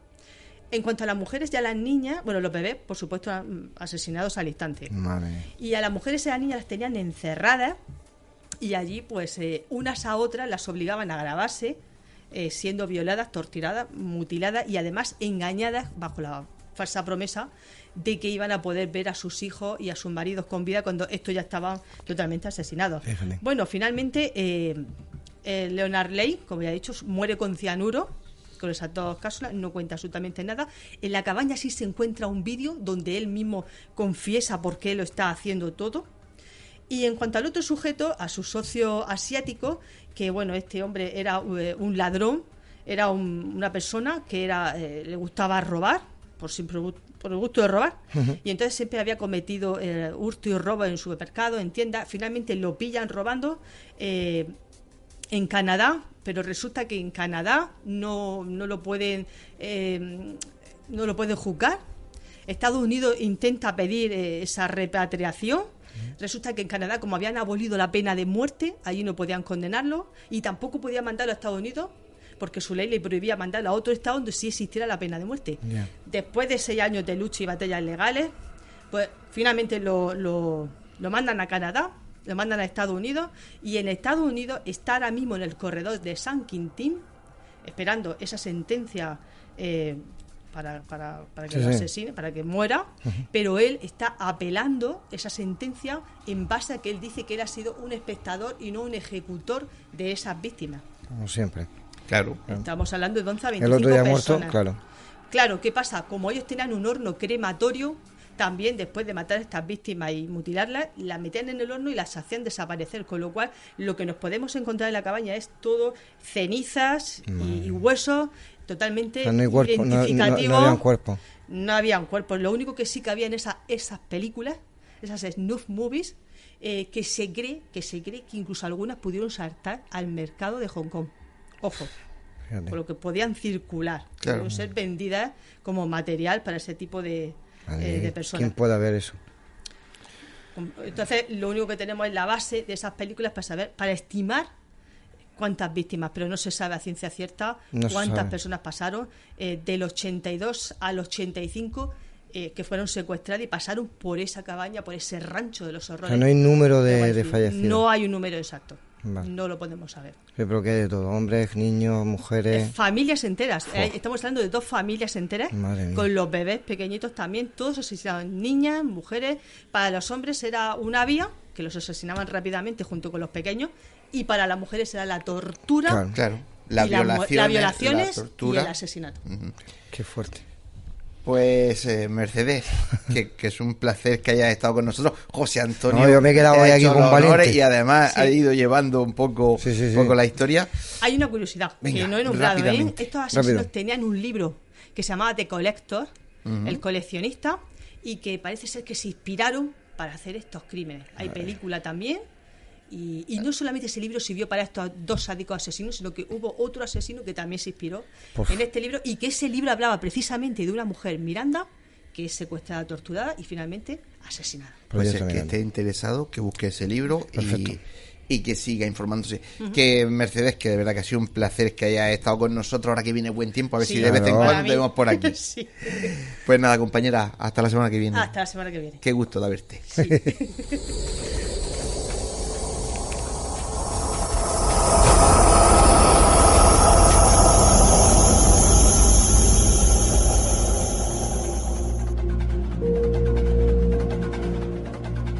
quieres realizarnos una pregunta, cualquier duda o aclaración, toma nota de nuestro WhatsApp 643 08 37 23. Némesis Radio, tu programa de misterio.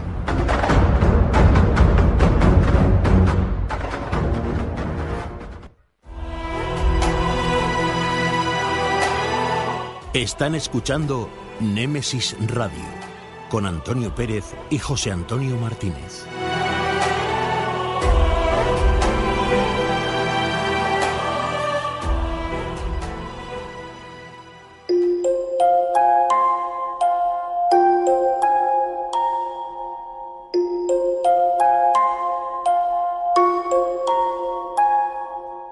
Es el momento. Es la hora de adentrarnos en el enigmático mundo de las historias, cuentos y leyendas.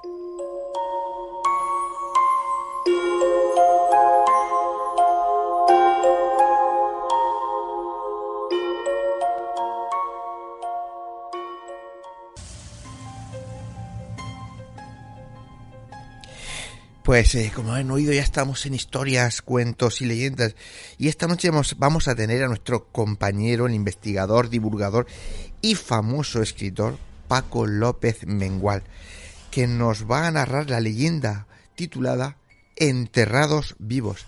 Querido compañero, cuando quieras.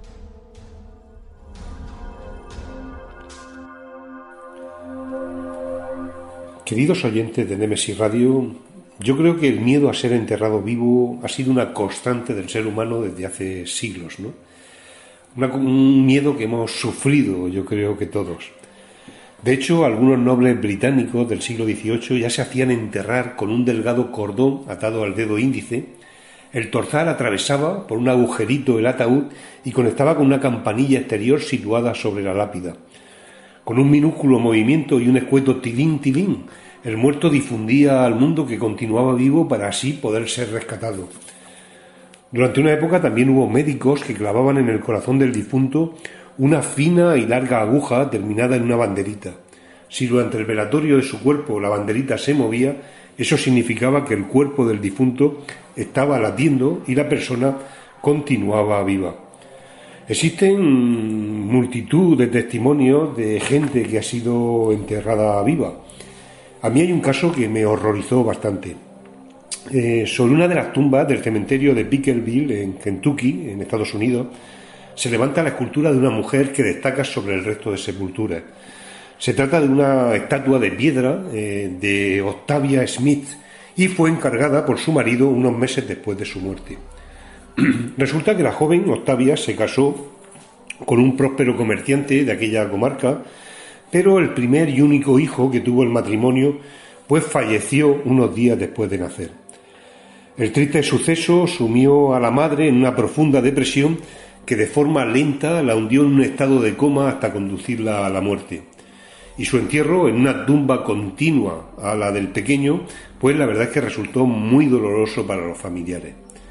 Pero solo unas semanas después del sepelio de Octavia, seis personas del mismo pueblo, de Pickerville, comenzaron a sufrir los mismos síntomas de coma profundo que ella había padecido llevándoles también a la muerte y certificando a los médicos sus desfunciones. La diferencia con el fallecimiento de Octavia fue que unas horas más tarde, cuando los cadáveres estaban siendo velados por familiares y amigos, pues despertaban y volvían a la vida. Entonces se descubrió que habían sufrido una especie de enfermedad del sueño producida por la picadura de una extraña mosca. Cuando la noticia de la rara epidemia que se expandía por el pueblo pues llegó a oídos de aquel comerciante, eh, este comenzó a sospechar que su joven esposa había sido la primera víctima del picotazo del insecto y horrorizado empezó a preguntarse si no habría precipitado, si no se había precipitado en enterrar a su, a su mujer. Enseguida logró la autorización del juez para abrir la sepultura de la joven. Lo que descubrieron al destapar, al destapar el féretro pues fue escalofriante. El cadáver estaba boca abajo y con el vestido hecho jirones, el forro interior del ataúd había sido desgarrado y la madera también arañada. El rostro de Octavia presentaba un aspecto terrorífico, estaba bañado en sangre y con la piel arrancada. Sus uñas estaban quebradas. El marido, atormentado por la horrible muerte de su mujer, que había sido enterrada viva, pues decidió levantar sobre su tumba ese monumento al que me refería en su honor y que todavía se puede visitar y pueden ver todos los que acudan a, ese pueblo. Yo también conozco otro caso, hace unos años, cuando viajé a Buenos Aires, pues eh, visité el cementerio de la Recoleta, uno de los más impresionantes del mundo. Eh, allí el guía turístico que nos acompañaba, situado ante un viejo panteón, pues narró una historia que me impresionó tanto que aún hoy recuerdo con bastante detalle, ¿no? Eh, como cada tarde, antes de cerrar el cementerio, el sepulturero de la Recoleta pues dio su última ronda por los estrechos callejones del Camposanto. Todo estaba en orden, pero al pasar frente a una tumba donde solo tres días antes había sido enterrada eh, una, una muchacha joven, pues escuchó unos ruidos, unos golpes y hasta le pareció oír gritos. La verdad no le dio importancia y lo achacó todo al viento que ese día soplaba sobre Buenos Aires y que hacía cimbrear eh, las copas de los cipreses. Al día siguiente, cuando ya anochecía, durante su habitual paseo de inspección, pues se acercó eh, al sepulcro donde la tarde anterior había escuchado las voces y descubrió un cuerpo tendido en mitad de la calle. Vio que se trataba de una joven de pelo largo que estaba ataviada con una túnica de color celeste se dio cuenta de que el mármol de la sepultura más cercana estaba destrozado y cuando se encontraba a escasos metros del cuerpo, de pronto la muerta levantó la cabeza, extendió la mano hacia el enterrador y mirándole con ojos llenos de sangre, le rogó Ayúdeme, ayúdeme. El sepulturero, aterrado por lo que estaba viviendo, eh, no se atrevió a acercarse más a la muchacha y corrió despavorido hacia la puerta del cementerio para solicitar ayuda. Aferrado con fuerza a la cadena de la campana, eh, comenzó a voltearla con toda su energía, haciéndola sonar una y otra vez hasta la extenuación. La policía no llegó, no tardó mucho en llegar, y al entrar en el camposanto encontraron al enterrador agarrado con fuerza a los eslabones de hierro de la cadena. El terror se podía adivinar en su rostro, aunque tenía los ojos abiertos, estaba muerto. La impresión recibida le había producido un fuerte ataque al corazón. Pronto descubrieron el, cuerpo, el cadáver, el cuerpo de la joven, que se arrastraba por el suelo como si fuera un enorme reptil hacia ella. Trasladada a un hospital, los médicos lograron salvarla y aquella muchacha que tras ser dada por muerta y haber permanecido enterrada durante tres días, eh, había logrado escapar de su sepultura y tuvo una larga vida, ya que falleció a la edad de 78 años. 70 años después de su ataúd regresaría a la misma tumba eh, que ocupara mucho tiempo atrás. El guía turístico que nos acompañó durante ese recorrido por el cementerio de la Recoleta nos mostró en el interior del panteón la lápida con el retrato de la mujer, aquella simpática anciana que nos sonreía desde la fotografía, pues había vivido uno de los hechos más sorprendentes que yo nunca haya conocido.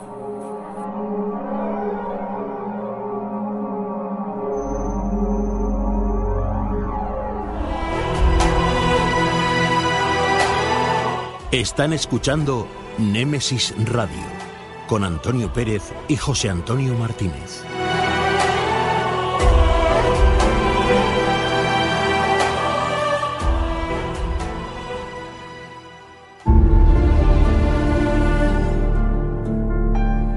Entrevistas, conocimientos, inteligencia, experiencia.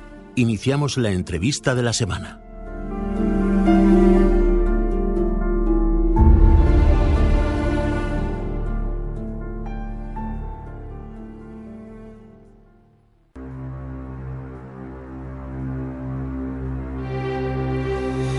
Pues eh, como ya habéis oído, entramos en tiempo de entrevista y esta noche tenemos con nosotros, bueno, al otro lado del telefónico, ojalá estuviera con nosotros, a un buen amigo, eh, conocido y reconocido investigador y divulgador.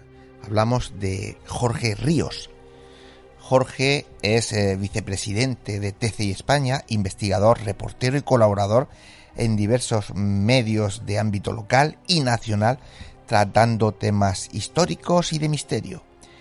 Además, eh, dirige y presenta el programa radiofónico Informe Enigma, muy conocido también, y Legados de la Historia. Actualmente está trabajando en su segundo libro y rodando un documental para Netflix sobre Radio Liberty, precisamente el tema que vamos a tocar esta noche. Una serie que se emitirá a través de podcast, la cual... Ah, bueno, sí, es que lo estoy mezclando. Y una serie que se emitirá a través de podcast, la cual tendrá por título El Príncipe de Cali. Yo es que he leído Radio Liberty y digo, ahí estamos. Jorge, compañero, muy buenas noches y bienvenido a Nemesis Radio. Muy buenas noches, Antonio. Un placer. Decía que hoy vienes a hablarnos de una investigación realizada por ti y en la que hay muchas eh, psicofonías y fantasmas en Radio Liberty. Pero yo sé que es un caso espectacular, con resultados espectaculares, pero quizá a lo mejor lo que haría falta sería eh, explicar un poco qué es Radio Liberty. Pues Radio Liberty, eh, hasta su cierre en el año, el 25 de mayo del año 2002, era considerada la emisora anticomunista más importante del mundo. Eh, tenemos que tener en cuenta que Radio Liberty se forma o se forja a raíz de, de ese bueno de, ese movimiento bélico no armado que era la Guerra Fría. Su primera misión fue el 23 de marzo de 1959 eh, con la mítica frase que habla Radio Libertad. Es una emisora anticomunista que se instaló eh, a escasos metros de donde yo vivo, en la, en la playa de Pals, y la versión oficial que todo el mundo va a encontrar cuando busque información de Radio Liberty es precisamente esto, ¿no? que era una emisora eh, financiada por el Congreso de los Estados Unidos, por la CIA, eh, movida por, el, por eh, varios movimientos norteamericanos y sobre todo que su misión era bombardear todos aquellos países que estaban más allá del telón de acero con propaganda anticomunista, para que de alguna forma vieran lo que era supuestamente ser libre, ¿no? Eh, sin embargo, como digo, esta es la versión oficial. A medida que vamos eh, indagando un poquito más, a medida que esas psicofonías van siendo cada vez más latentes, es cuando empezamos a descubrir que había una historia oculta, que había un trasfondo que hasta día de hoy no se había contado nunca en torno a Radio Liberty. Me estás diciendo que las psicofonías os han ido guiando en esa investigación.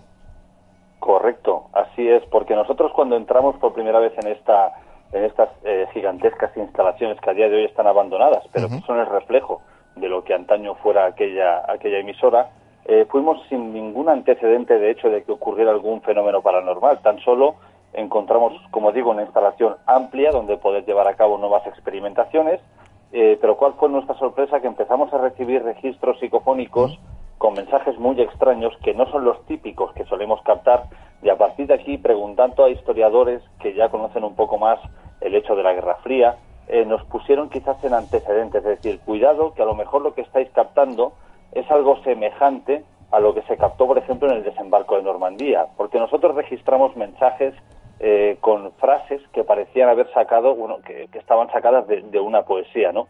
Y en aquel desembarco de Normandía precisamente ocurrió lo mismo, es decir, había mensajes encriptados de radio que tanto la resistencia como otros grupos eh, escondidos descifraban y luego sabían en qué momento eh, los norteamericanos iban a desembarcar, ¿no?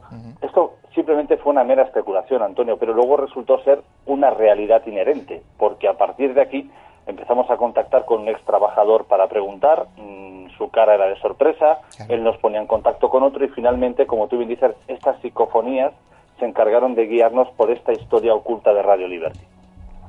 Es curioso porque a mí me recuerda mucho a una investigación nuestra y es verdad, la gente le puede sorprender, pero hay veces que esas, eh, esas voces que dicen algunos, que si son eh, eh, que interferencias de radio y tal, no solo te cuentan cosas, sino que además hablan de temas que desconocemos y que si mm, te, unes a ellos y empiezas a tirar del hilo, aparece una inmensidad de información que te deja sorprendido. Y no sé si estarás conmigo que muchas veces dices, bueno, no, no vamos a sacar nada más, pero de repente aparece una psicofonía, aparece cualquier cosa que te da otra posibilidad de tirar del hilo y seguir indagando.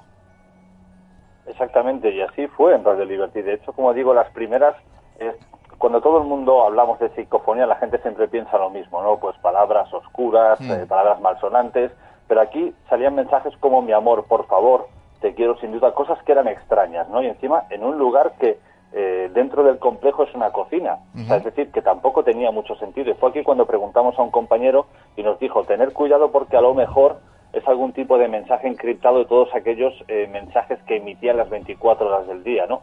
Y a medida que esta parte sí que estuvo clara, las psicofonías ya empezaron a cambiar, es decir, teníamos la certeza de que eran mensajes encriptados, y los registros psicofónicos que empezamos a obtener eh, a, continuación empezaban a corroborar que había algo político detrás. Y a medida que pudimos corroborar que esto político también era cierto, esos mensajes, esas psicofonías ya empezaban a apuntar a las diversas muertes que habían habido en Radio Liberty. Es decir, primero nos daban una señal, eh, podíamos corroborar que aquello era cierto y cuando ya teníamos esta parte de la historia eh, puesta sobre la mesa, cambiaban para mostrarnos otra versión distinta la sensación, no sé si, si la teníais, ¿no?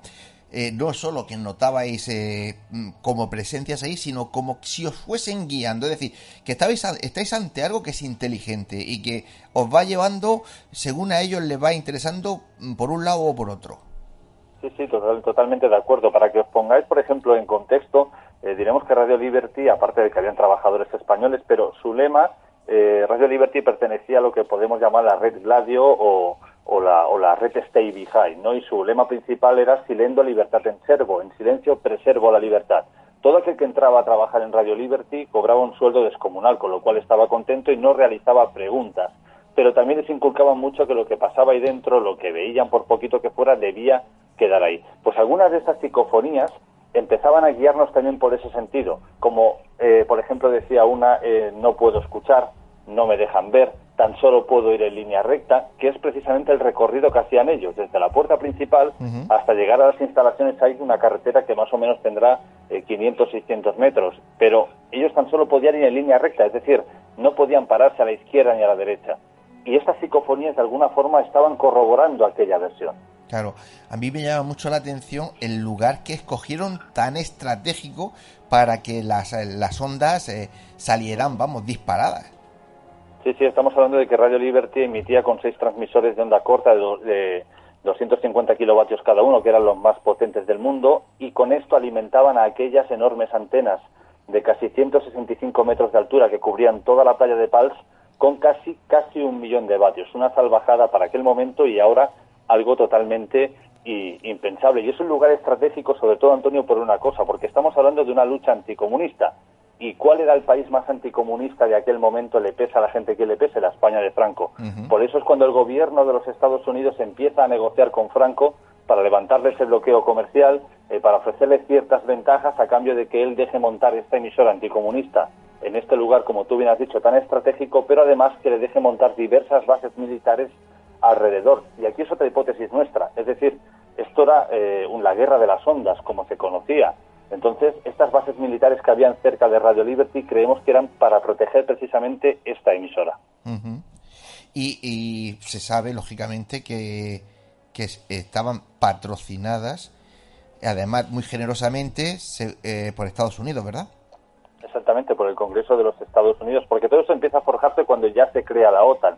Antes de que termine la Segunda Guerra Mundial hay una, hay una reunión que se conoce como la reunión o la conferencia de Yalta, donde Winston Churchill ya avisa de que realmente el enemigo a combatir no solamente es la Alemania de Adolf Hitler, sino que también la Unión Soviética de Joseph Stalin es algo que hay que tener mucho cuidado con él porque tarde o temprano intentará invadir Europa, ¿no? Es aquí cuando empiezan a mover estas emisoras, pero Radio Liberty era la punta de, lanza. Ya conocemos eh, un poquito, ya sabéis que un programa de radio no tenemos todo el tiempo del mundo, por eso, eh, Jorge, conocemos un poquito la historia del lugar. Eh, es un inmueble, como has dicho, gigantesco, grandioso, pero vámonos un poquito a indagar dentro del mundo del mundo paranormal y, ya hemos ya hemos dicho que esas psicofonías inteligentes os van guiando. ¿Qué sensación vivís cuando entráis allí? ¿Habéis sufrido, no, no, voy a decir agresiones, pero sí eh, contactos físicos. ¿Habéis tenido alguna anomalía importante que digáis, jo, ¿esto qué es? Eh, sí, tanto como contacto físico no, pero hemos sufrido anomalías, digamos, de tipo de poder ver eh, algo que no podríamos categorizar ni como fantasma ni como espectro, sencillamente algo que de alguna forma y, es más, esto mira, casi podríamos decir que es una primicia que damos para Nemesis Radio. Con todas nuestras visitas siempre intentamos que nos acompañe pues un sensitivo o una medium mm. que de alguna forma nos pueda guiar. Eh, todas las muertes en Radio Liberty, siempre accidentales, por trabajo, están bien documentadas.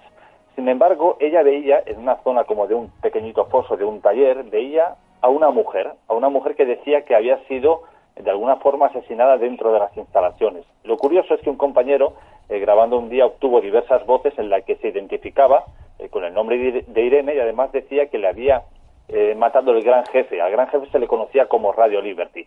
Bueno, quedó algo como casual. ¿Qué ocurre? Que hace unas semanas haciendo una visita nos acompañó una guía turística de, la población de Pals y me dijo, oye, ¿tú sabías la historia de que aquí en una fiesta trajeron a una prostituta que falleció por sobredosis y que nunca más se supo de ella? Claro, nuestra cara fue de estupor. Es decir, las muertes de, como digo, por trabajo están documentadas, pero esto era algo que estábamos de nuevo registrándolo eh, a modo de psicofonía, pero no había forma de probarlo. Sin embargo, ahora tenemos ya el rumor popular de que de un club cercano, en su momento, pues en una de estas grandes fiestas, se contrató a una meretriz que perdió la vida y que nunca más se supo de ella. Quizás el fantasma ese que se aparecía en aquella zona, que no solo lo hemos visto nosotros, sino que gente escéptica que quiso deambular por la noche y no tardó ni cinco minutos en salir para afuera, asustada, también habían visto eh, emanar esa sombra blanca de aquel foso. Pues quizás, Antonio, estemos ante este fantasma y ahora de alguna forma podamos comprobarlo, podamos corroborarlo. Claro, claro, es que esa es la historia y eso para mí es la esencia del investigador, es decir, eh, da mucho gusto ir a un sitio y poner un grabador y que te diga, yo qué sé, asesino, criminal, te va a matar. Vale, todo eso está muy bien, pero eso cuando uno empieza y, bueno, es lo que le, crea ilusión, puedes tener algún resultado así. Pero cuando uno ya es investigador, lo que busca es eh, contestaciones y explicaciones a lo que tú vas descubriendo para seguir investigando. Y ahí es cuando, no sé si estás conmigo, estoy seguro que estás conmigo, disfrutas de verdad de la investigación. Por supuesto, por supuesto que eh, totalmente de acuerdo contigo. Y, casos como este nos han ocurrido mucho dentro de Radio Liberty. De hecho, eh, otra de las grabaciones, eh, en una noche, en una zona en la que, eh, bueno, nos, daba esa sensación de que aquí había ocurrido algo, ¿no? Pero aún no teníamos la, información suficiente. Digamos, digamos que estábamos dando los primeros pasos dentro de la emisora. Obtuvimos una grabación psicofónica que decía Ferro. Bueno, a nadie le pareció algo fuera de lo normal, como otras tantas voces que a veces no tienen sentido. Sin embargo, a las semanas traemos a, a algunos de los trabajadores que ya quedan vivos porque ya son muy mayores y justo en esa zona nos llevan y dicen, aquí murió un compañero que se llamaba Ferro. Dices, ostras, ¿cómo es posible que semanas antes hayamos registrado una voz que decía Ferro y ellos eh, nos decían que ahí precisamente electrocutado murió una persona que se apellidaba Ferro? Es curioso, es muy curioso. Si quieres, ya que estamos hablando de, de registro psicofónico, eh, me has pasado cuatro psicofonías. Eh, bueno, yo las he puesto más o menos en un orden y si quieres tú me las vas comentando. Mira, mm, vamos a escuchar eh, una que me ha enseñado que dice otra cosa. ¿Cuándo la obtenéis? ¿Por qué me han mandado esa precisamente? Eh, eh, esta precisamente, como digo, es que Radio Liberty, si la gente busca las fotos, verá que son unas instalaciones inmensas. Pues bien, los fenómenos se están dando en una zona muy concreta, o en el edificio continental, que es donde estaban esos transmisores de onda corta, o bien en una pequeñita cocina, pero casi que el mayor porcentaje es en esta pequeñita cocina. Pues aquí se obtiene esta voz que dice otra cosa, una voz muy clara, muy nítida, eh, que no era de ninguno de nosotros, pero que de repente apareció. Apareció sobre todo con una noche de mucho viento, porque es un lugar muy, bueno, cuando sopla la tramuntana, Radio Liberty se convierte en auténtico atronador. Y una noche también en la que las olas del mar golpeaban con fuerza. Quizás esos sonidos portadores fueron los que provocaron que esta voz se escuchara tan clara. La verdad que es impresionante lo clara que vamos a escucharla. Otra cosa. Otra cosa. Otra cosa. Otra cosa. Otra cosa, no, otra cosa no será, pero clara sí. Sí, sí, yo lo he entendido perfectamente. Es, eh, eh, y además, no sé, el, el deje que tiene, eh, a mí me suena mm, de Albacete, fíjate. Porque es otra cosa. Eh, eh, es, muy, es, muy, manchego. Sí, sí, sí. Me suena... Yo no me atrevería a decir tanto. Sé que, que no era nuestra, sé que apareció de repente en ese lugar, como digo, que, que una cocina, es decir, un lugar muy pequeñito donde colocaban tres microondas para calentarse la comida y poco más. Es decir, no es un sitio que digas, ostras, ¿no? Pues tendría algún tipo de importancia o relevancia. Y quizás Anteriormente sí, porque hablamos de una emisora que, empieza a funcionar en 1957, pero hasta donde nosotros conocemos siempre fue eso, una pequeñita cocina. ¿Y habéis tenido alguna eh, algún, alguna aparición, algo que diga eh, esto que ha pasado por al lado, si estamos todos aquí, esto qué es, eh, o algún golpe en alguna puerta, alguna cosa que digáis vosotros, si somos cuatro, ¿cómo es posible que, que estos ruidos aparezcan por aquí? Nos han pasado de las dos cosas, estando allí escuchando muchísimos golpes eh, detrás nuestro en una noche de esas, que podemos decir esto está movido y no entender qué está ocurriendo, pero eh, de alguna forma a medida que pasan los años ya te acostumbras, ¿no? Y como que no te acaba de sorprender mucho. Sin embargo, una noche eh, que un compañero hizo de avanzadilla, un compañero bastante escéptico en cuanto a ver algo, como digo, fue media horita antes que nosotros. yo me tuve que retrasar con la, con la compañera y cuando llegamos estaba con una cara totalmente blanco bueno, ¿qué ha pasado? Me dice, lo que ha pasado es que hace 15 minutos te he visto a ti y a ella venir por el pasillo. Yo tengo como una especie de pequeñito candil de color amarillo. Dice, y además llevabas el mismo candil que llevas siempre. Dice, pero ¿qué ha ocurrido? Que cuando has llegado a la altura de la puerta donde yo estaba, tanto tú como ella os, os habéis esfumado. Y eso ocurrió 15 minutos antes de que yo entrara por la puerta de Radio Libre. Qué curioso. Fíjate. Pues antes de que me cuentes otra anécdota, vamos a escuchar otra, otra psicofonía. Esta eh, la has titulado Mierda. Vamos a escucharla. Esta sí que es verdad que está entre algunas de vuestras voces, aunque se escucha muy clara, pero hay que poner el oído porque es un, ese mierda es un poquito más flojo que las voces del entorno. Vamos con ella.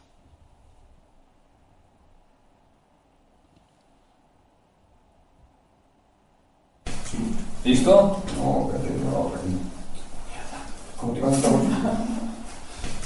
¿Listo? Ahora. ¿Listo?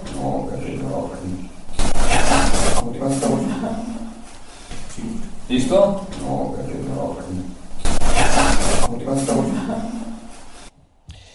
Eh, Jorge, yo anteriormente a eso, al principio me la voz que hay antes que es así muy modular, yo pensaba, digo, jo, si parece hasta una, una psicofonía, no, pero es una voz que dice algo así como, no que te conocen o algo así, era un compañero tuyo, ¿verdad? Eh, sí, sí, sí, de hecho éramos tres, era una compañera, eh, este compañero que precisamente vio como esa especie de aparición mía y yo, y entre medio de nuestra conversación, porque aún ni siquiera hayamos dado la señal para decir, bueno, a partir de ahora ya vale, ¿no? Porque a veces estás colocando las cosas y, está todo encendido. Pero justo se coló eso y claro, somos tres, de allá salió una cuarta voz que dice mierda, dices, aquí qué ha ocurrido, ¿no? sí, suele, suele suceder. Antes eh, me hablabas eh, de cosas que han pasado. nos has contado una anécdota, la de tu compañero este que os ve venir de lejos. Cuéntanos alguna más para que nuestros clientes se hagan una idea de qué vivíais vosotros, qué habéis vivido y estáis viviendo en ese lugar.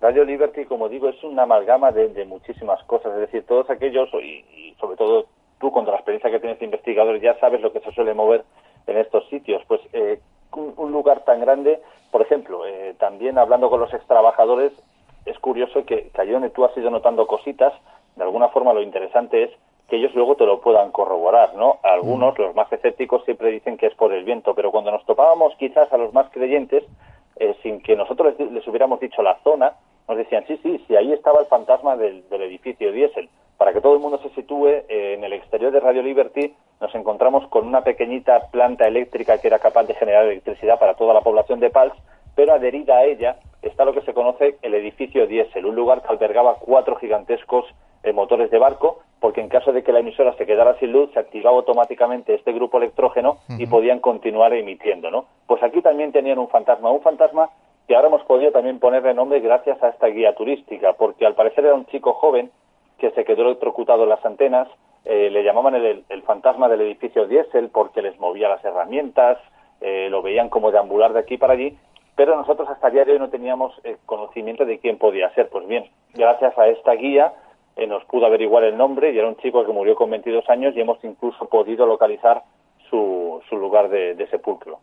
Es curioso cómo mm, toda la información va apareciendo de los lugares más insospechados y cómo todo se va acoplando y va creando esa historia que, se sabe unas pinceladas por aquí, otras por allá. Qué bonito que es encontrarte un trabajo de estos y, y poder desarrollarlo, ¿verdad? Exactamente, pero eh, es más, te diré que hay, como yo te dije al principio, hay una historia oculta detrás de Radio Liberty, porque la versión oficial es la emisora anticomunista más importante del mundo. Bien, es cierto, emitía más de 20 idiomas, eh, traspasaba el telón de acero. Lo que nunca contaron es que en esa emisora habían exmiembros del Partido Nacional Socialista trabajando codo con codo con eh, comunistas aférrimos. Y no solo eso, sino que el cercado de seguridad de Radio Liberty lo construyó ni más ni menos que el Servicio Secreto Israelí, es decir, el Mossad. Aquellos que se encargaban de perseguir a estos nacionalsocialistas estaban trabajando también de alguna forma codo con codo. Es como si Radio Liberty fuera totalmente un mundo aparte. Y esto también se descubrió gracias a esos registros psicofónicos. Hmm. Es como si eh, fuese una radio fantasma porque realmente existir como que todo el mundo se enterara no existía en España. Se enteraban los cuatro que trabajaban allí y los cuatro vivían cerca, pero tampoco sabían exactamente a qué se, qué se estaba haciendo allí y a qué se enfrentaban, ¿verdad? Exactamente. Eh, eh, allí en Radio Liberty habían como dos perfiles de trabajadores, de trabajadores, es decir, los, importantes y los menos importantes. Y con esto no quiero desprestigiar a nadie porque todo el mundo tiene su labor, pero cuando ellos se, eh, se autoidentifican así, quiere decir que eran aquellos que tenían acceso a la información y sabían lo que estaba ocurriendo y los que, como digo, con su buen sueldo, pues no preguntan y van a trabajar en su día a día y no les importa un poquito más, ¿no? más allá de lo que de lo que pase. Pero cuando hablas con alguno de estos importantes que actualmente tienen 98, 99 años y te cuentan que sí te enseñan alguna foto de cuando habían sido miembros del Partido Nacional Socialista, cuando te, cuando te cuentan que la fuerza era necesaria para intentar parar todo lo que viniera de, de la Unión Soviética, cuando te cuentan ciertas anécdotas o como cuando te reconocen que enviaban mensajes encriptados que recibían mediante deportistas que venían a ver la emisora y en sus bolsas llevaban como un papelito que les entregaban y ellos a su vez lo transcribían para que al cruzar el telón de acero habían como pequeñitas células durmientes terroristas pudieran activarse. Y esto de nuevo también no lo pudo corroborar por primera vez eh, la, historiadora en la guía turística de Pals, porque a día de hoy siguen viniendo rusos, eh, la Costa Brava cada vez es un reclamo para, para este tipo de, para personas del este, y cuando llegan aquí quieren ir a la puerta a hacerse una foto con Radio Liberty. Y ella les pregunta, bueno, ¿por qué? Y ellos les cuentan, bueno, porque desde aquí enviabais mensajes para que allí hubieran acciones terroristas. O sea que, como veis, de alguna forma toda la historia que hemos empezado a descubrir gracias a estas psicofonías ha empezado a encajar. Efectivamente. Como ya va quedando menos tiempo, vamos a escuchar la siguiente psicofonía. Esta va en inglés y es algo así como This Radio Liberty, ¿no? Esto precisamente es la primera grabación que obtuvimos antes de aquellos mensajes, digamos así, en plan cariñoso. Este es el motivo por el que fuimos a Radio Liberty. Es decir, siempre vamos a los lugares a grabar psicofonías con un poco de ego de decir, bueno, yo me planto aquí y me tienen que hablar. Bueno, pues nosotros queríamos como ofrecer algo. ¿Y qué ofrecimos? Ofrecimos una antigua sintonía que no tiene voz, que, que solamente es música, para ver cómo reaccionaban. ¿Y cuál es nuestra sorpresa? Que al revisar el equipo de grabación, eh, de encima de esa sintonía se graba como una voz de radio añeja que dice DC Radio Liberty. Vamos a escucharlo.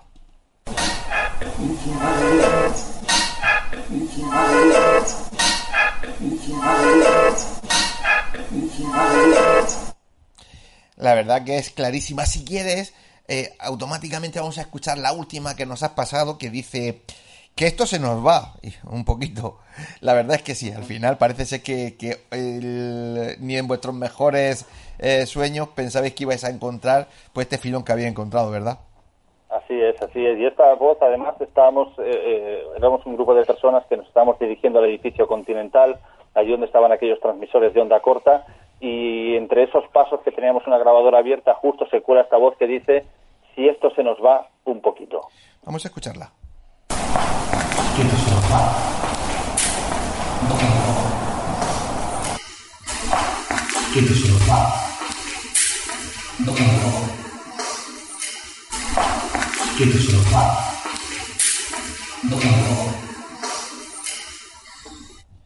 La verdad que también, también se escucha muy clara, muy clara.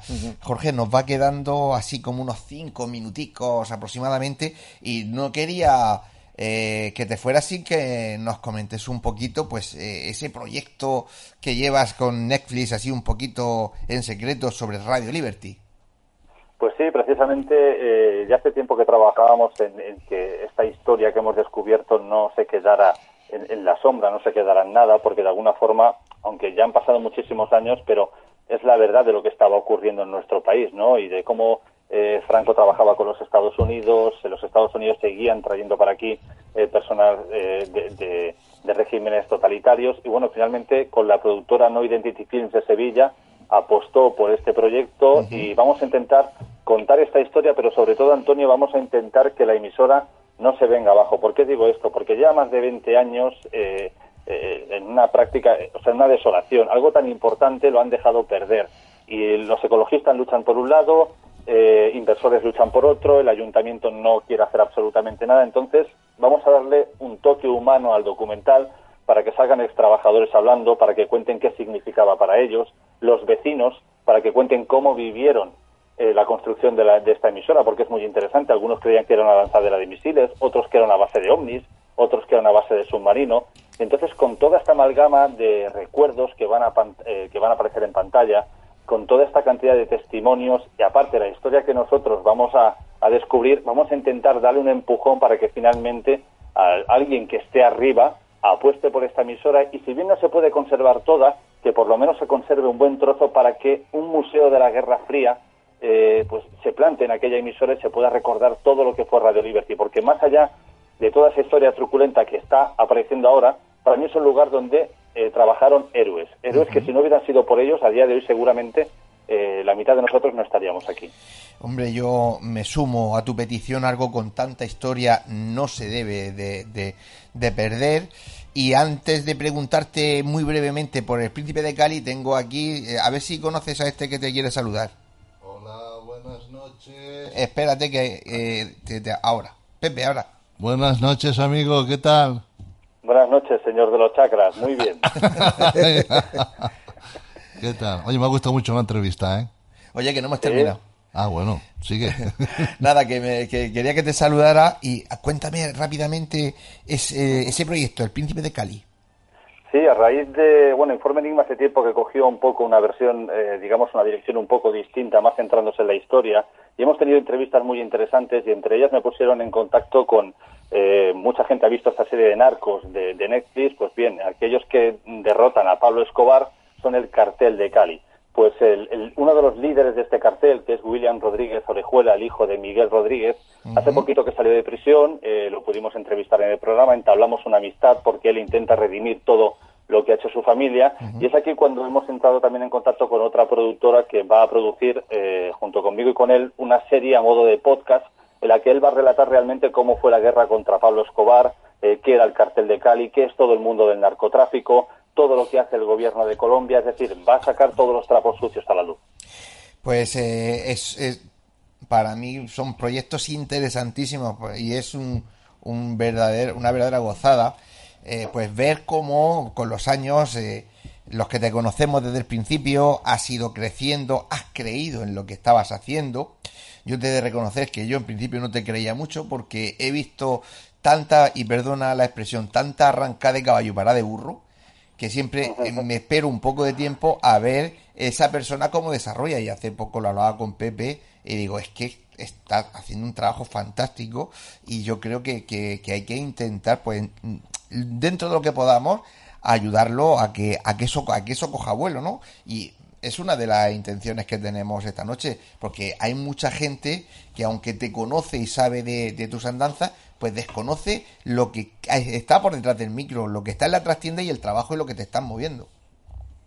Pues muchas gracias, Antonio. De verdad que para mí significa mucho que, que, me apoyéis. Desde el principio yo he seguido grandes consejos que me habéis dado tanto tú como Pepe y los sigo teniendo presentes a día de hoy, porque hay muchas personas que piensan que, bueno, que aquellos que ya sentasteis cátedra, eh, ya todo eso se ha olvidado y para nada. Eh, hay que seguir los pasos que vosotros habéis dejado, intentando siempre aportar algo nuevo y, como digo, para mí es muy, muy importante y de corazón os agradezco el, el apoyo. Pues la clave lo has dicho tú. Hay que seguir intentando aportar algo nuevo. Eso es el gran investigador. No el que llega y va a un sitio y dice, aquí dicen que pasó, aquí cuentan que hubo, y digo, vale, ¿y tú qué has aportado? Absolutamente nada. Tú no ayudas nunca a la investigación. El gran investigador, por muy reconocida y conocida que sea la investigación, cuando aporta cosas nuevas, yo siempre digo, y perdón por nuestros oyentes, ole tus pelotas. Y eso te digo a ti, ole tus pelotas. Pues muchas gracias, Antonio. Pues querido compañero, hasta aquí llegamos. Que muchísimas gracias por estar con nosotros y seguiremos tus pasos y volveremos contigo. Un abrazo, buenas noches. Un abrazo y buenas noches.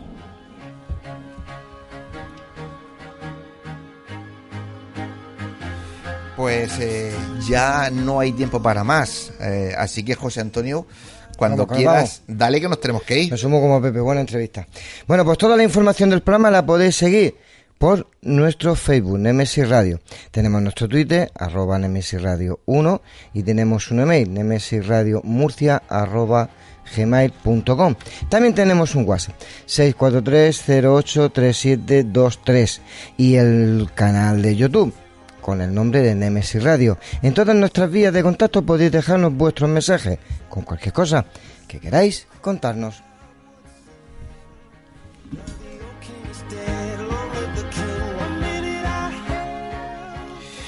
Pues recuerden Nemesis Radio todos los sábados a partir de las 21 horas en Radio Inter Murcia 102.4 de la FM y en redifusión también nos pueden escuchar todos la madrugada de los jueves a viernes de 1 a 3 de la madrugada.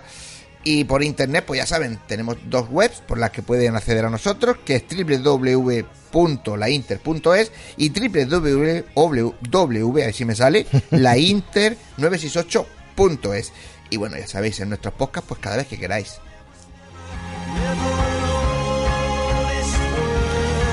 Y como no perdemos las buenas costumbres, no olvidéis que nuestras voces viajan ya por el universo. Y ahora ya lo hice hasta con voz y todo. Sí, sí, no, pero que iba a decir que ya ha pasado de Alfa Centauro, que son tres años luz, cuatro años luz. Es verdad. Y claro, ya llevamos siete, o sea que ya hemos pasado. Yo creo, que, yo creo que nos pueden responder. Dentro de un año nos van a responder. Es que tú, como de astronomía, sabes. Claro. Conforme vayas viendo los años que van pasando, mientras nos aguanten, nos puedes decir, pues ya hemos llegado a esta, ya hemos llegado a la otra. Si no le escuchas y no le he entendido, que es muy raro que me entiendan, me responderán. bueno, entonces ya nos podemos. No, dentro, dentro de un año pues nos puede, podemos escuchar. Venga, pues a ver si tenemos suerte y nos contestan. Bueno, queridos oyentes, ya sabéis que os deseo que paséis una feliz semana, que intentéis hacer feliz a vuestro entorno, que eso os dará también la felicidad. Y nada, ya sabéis que os esperamos aquí el próximo sábado, que si no estáis nos vamos a dar cuenta porque pasamos lista y como siempre decimos, si os ha gustado, pues ya sabéis, decírselo a vuestros, a vuestros amigos que esa es la mejor publicidad, el boca a boca, para que la familia de Nemesis Radio siga creciendo. Y si no os ha gustado, lo que decimos siempre, José Antonio. Nada, que me lo digan a mí, que me voy a encargar este viaje. Se lo diga a José Antonio que se va a encargar de ello. Así que, buenas noches. Buenas noches. Adiós. Esos que nos copian. Adiós.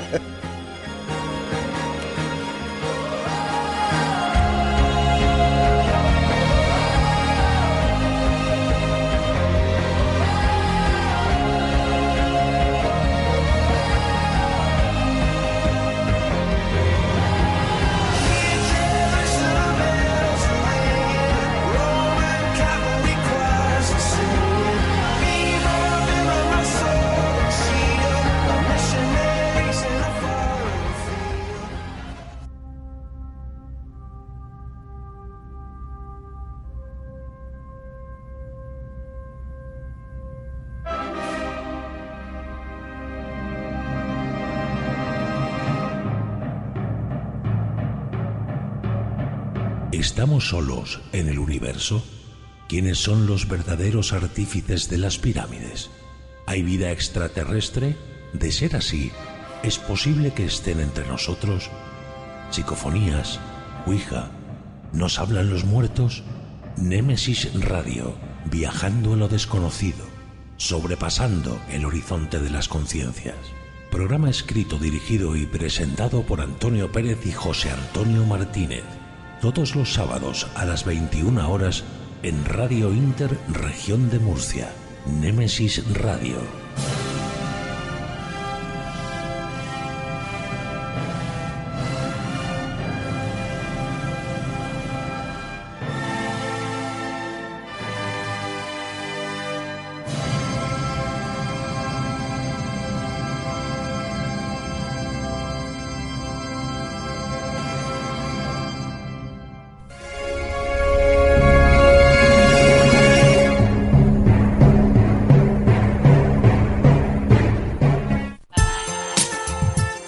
Escucha nuestra emisión por internet a través de www.lainter.es o descarga nuestra app o aplicación para móvil a través de Play Store. Búscanos como Radio Inter Murcia. Si vienes, la meseguera se siente. La meseguera se disfruta. Restaurante y hotel La Meseguera. Por tradición y calidad, no te la puedes perder. Para reservas, al teléfono 968 840352. En la alberca y el mazarrón, La Meseguera. Todo un placer para disfrutar y sentir. Grupo La Meseguera.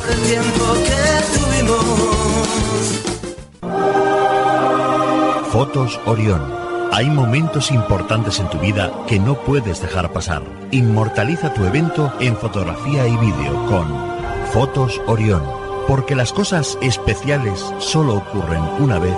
Fotos Orión. Profesionalidad y confianza.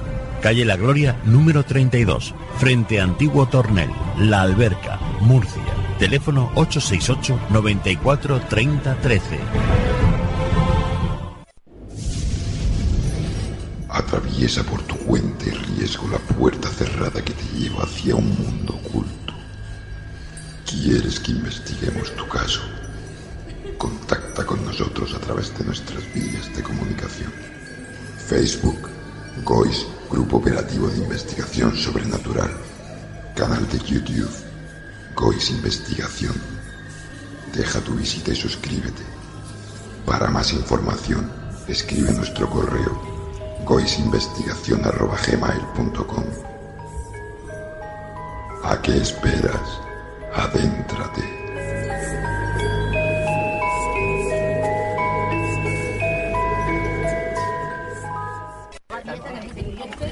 Nemesis Radio. Nemesis Radio. Nemesis Radio. Nemesis Radio. Nemesis Radio. Nemesis Radio. Nemesis Radio. Nemesis Radio. Radio Inter. Actualidad, debates, entretenimiento, cultura, salud, deportes. La información que querías en la radio que esperabas.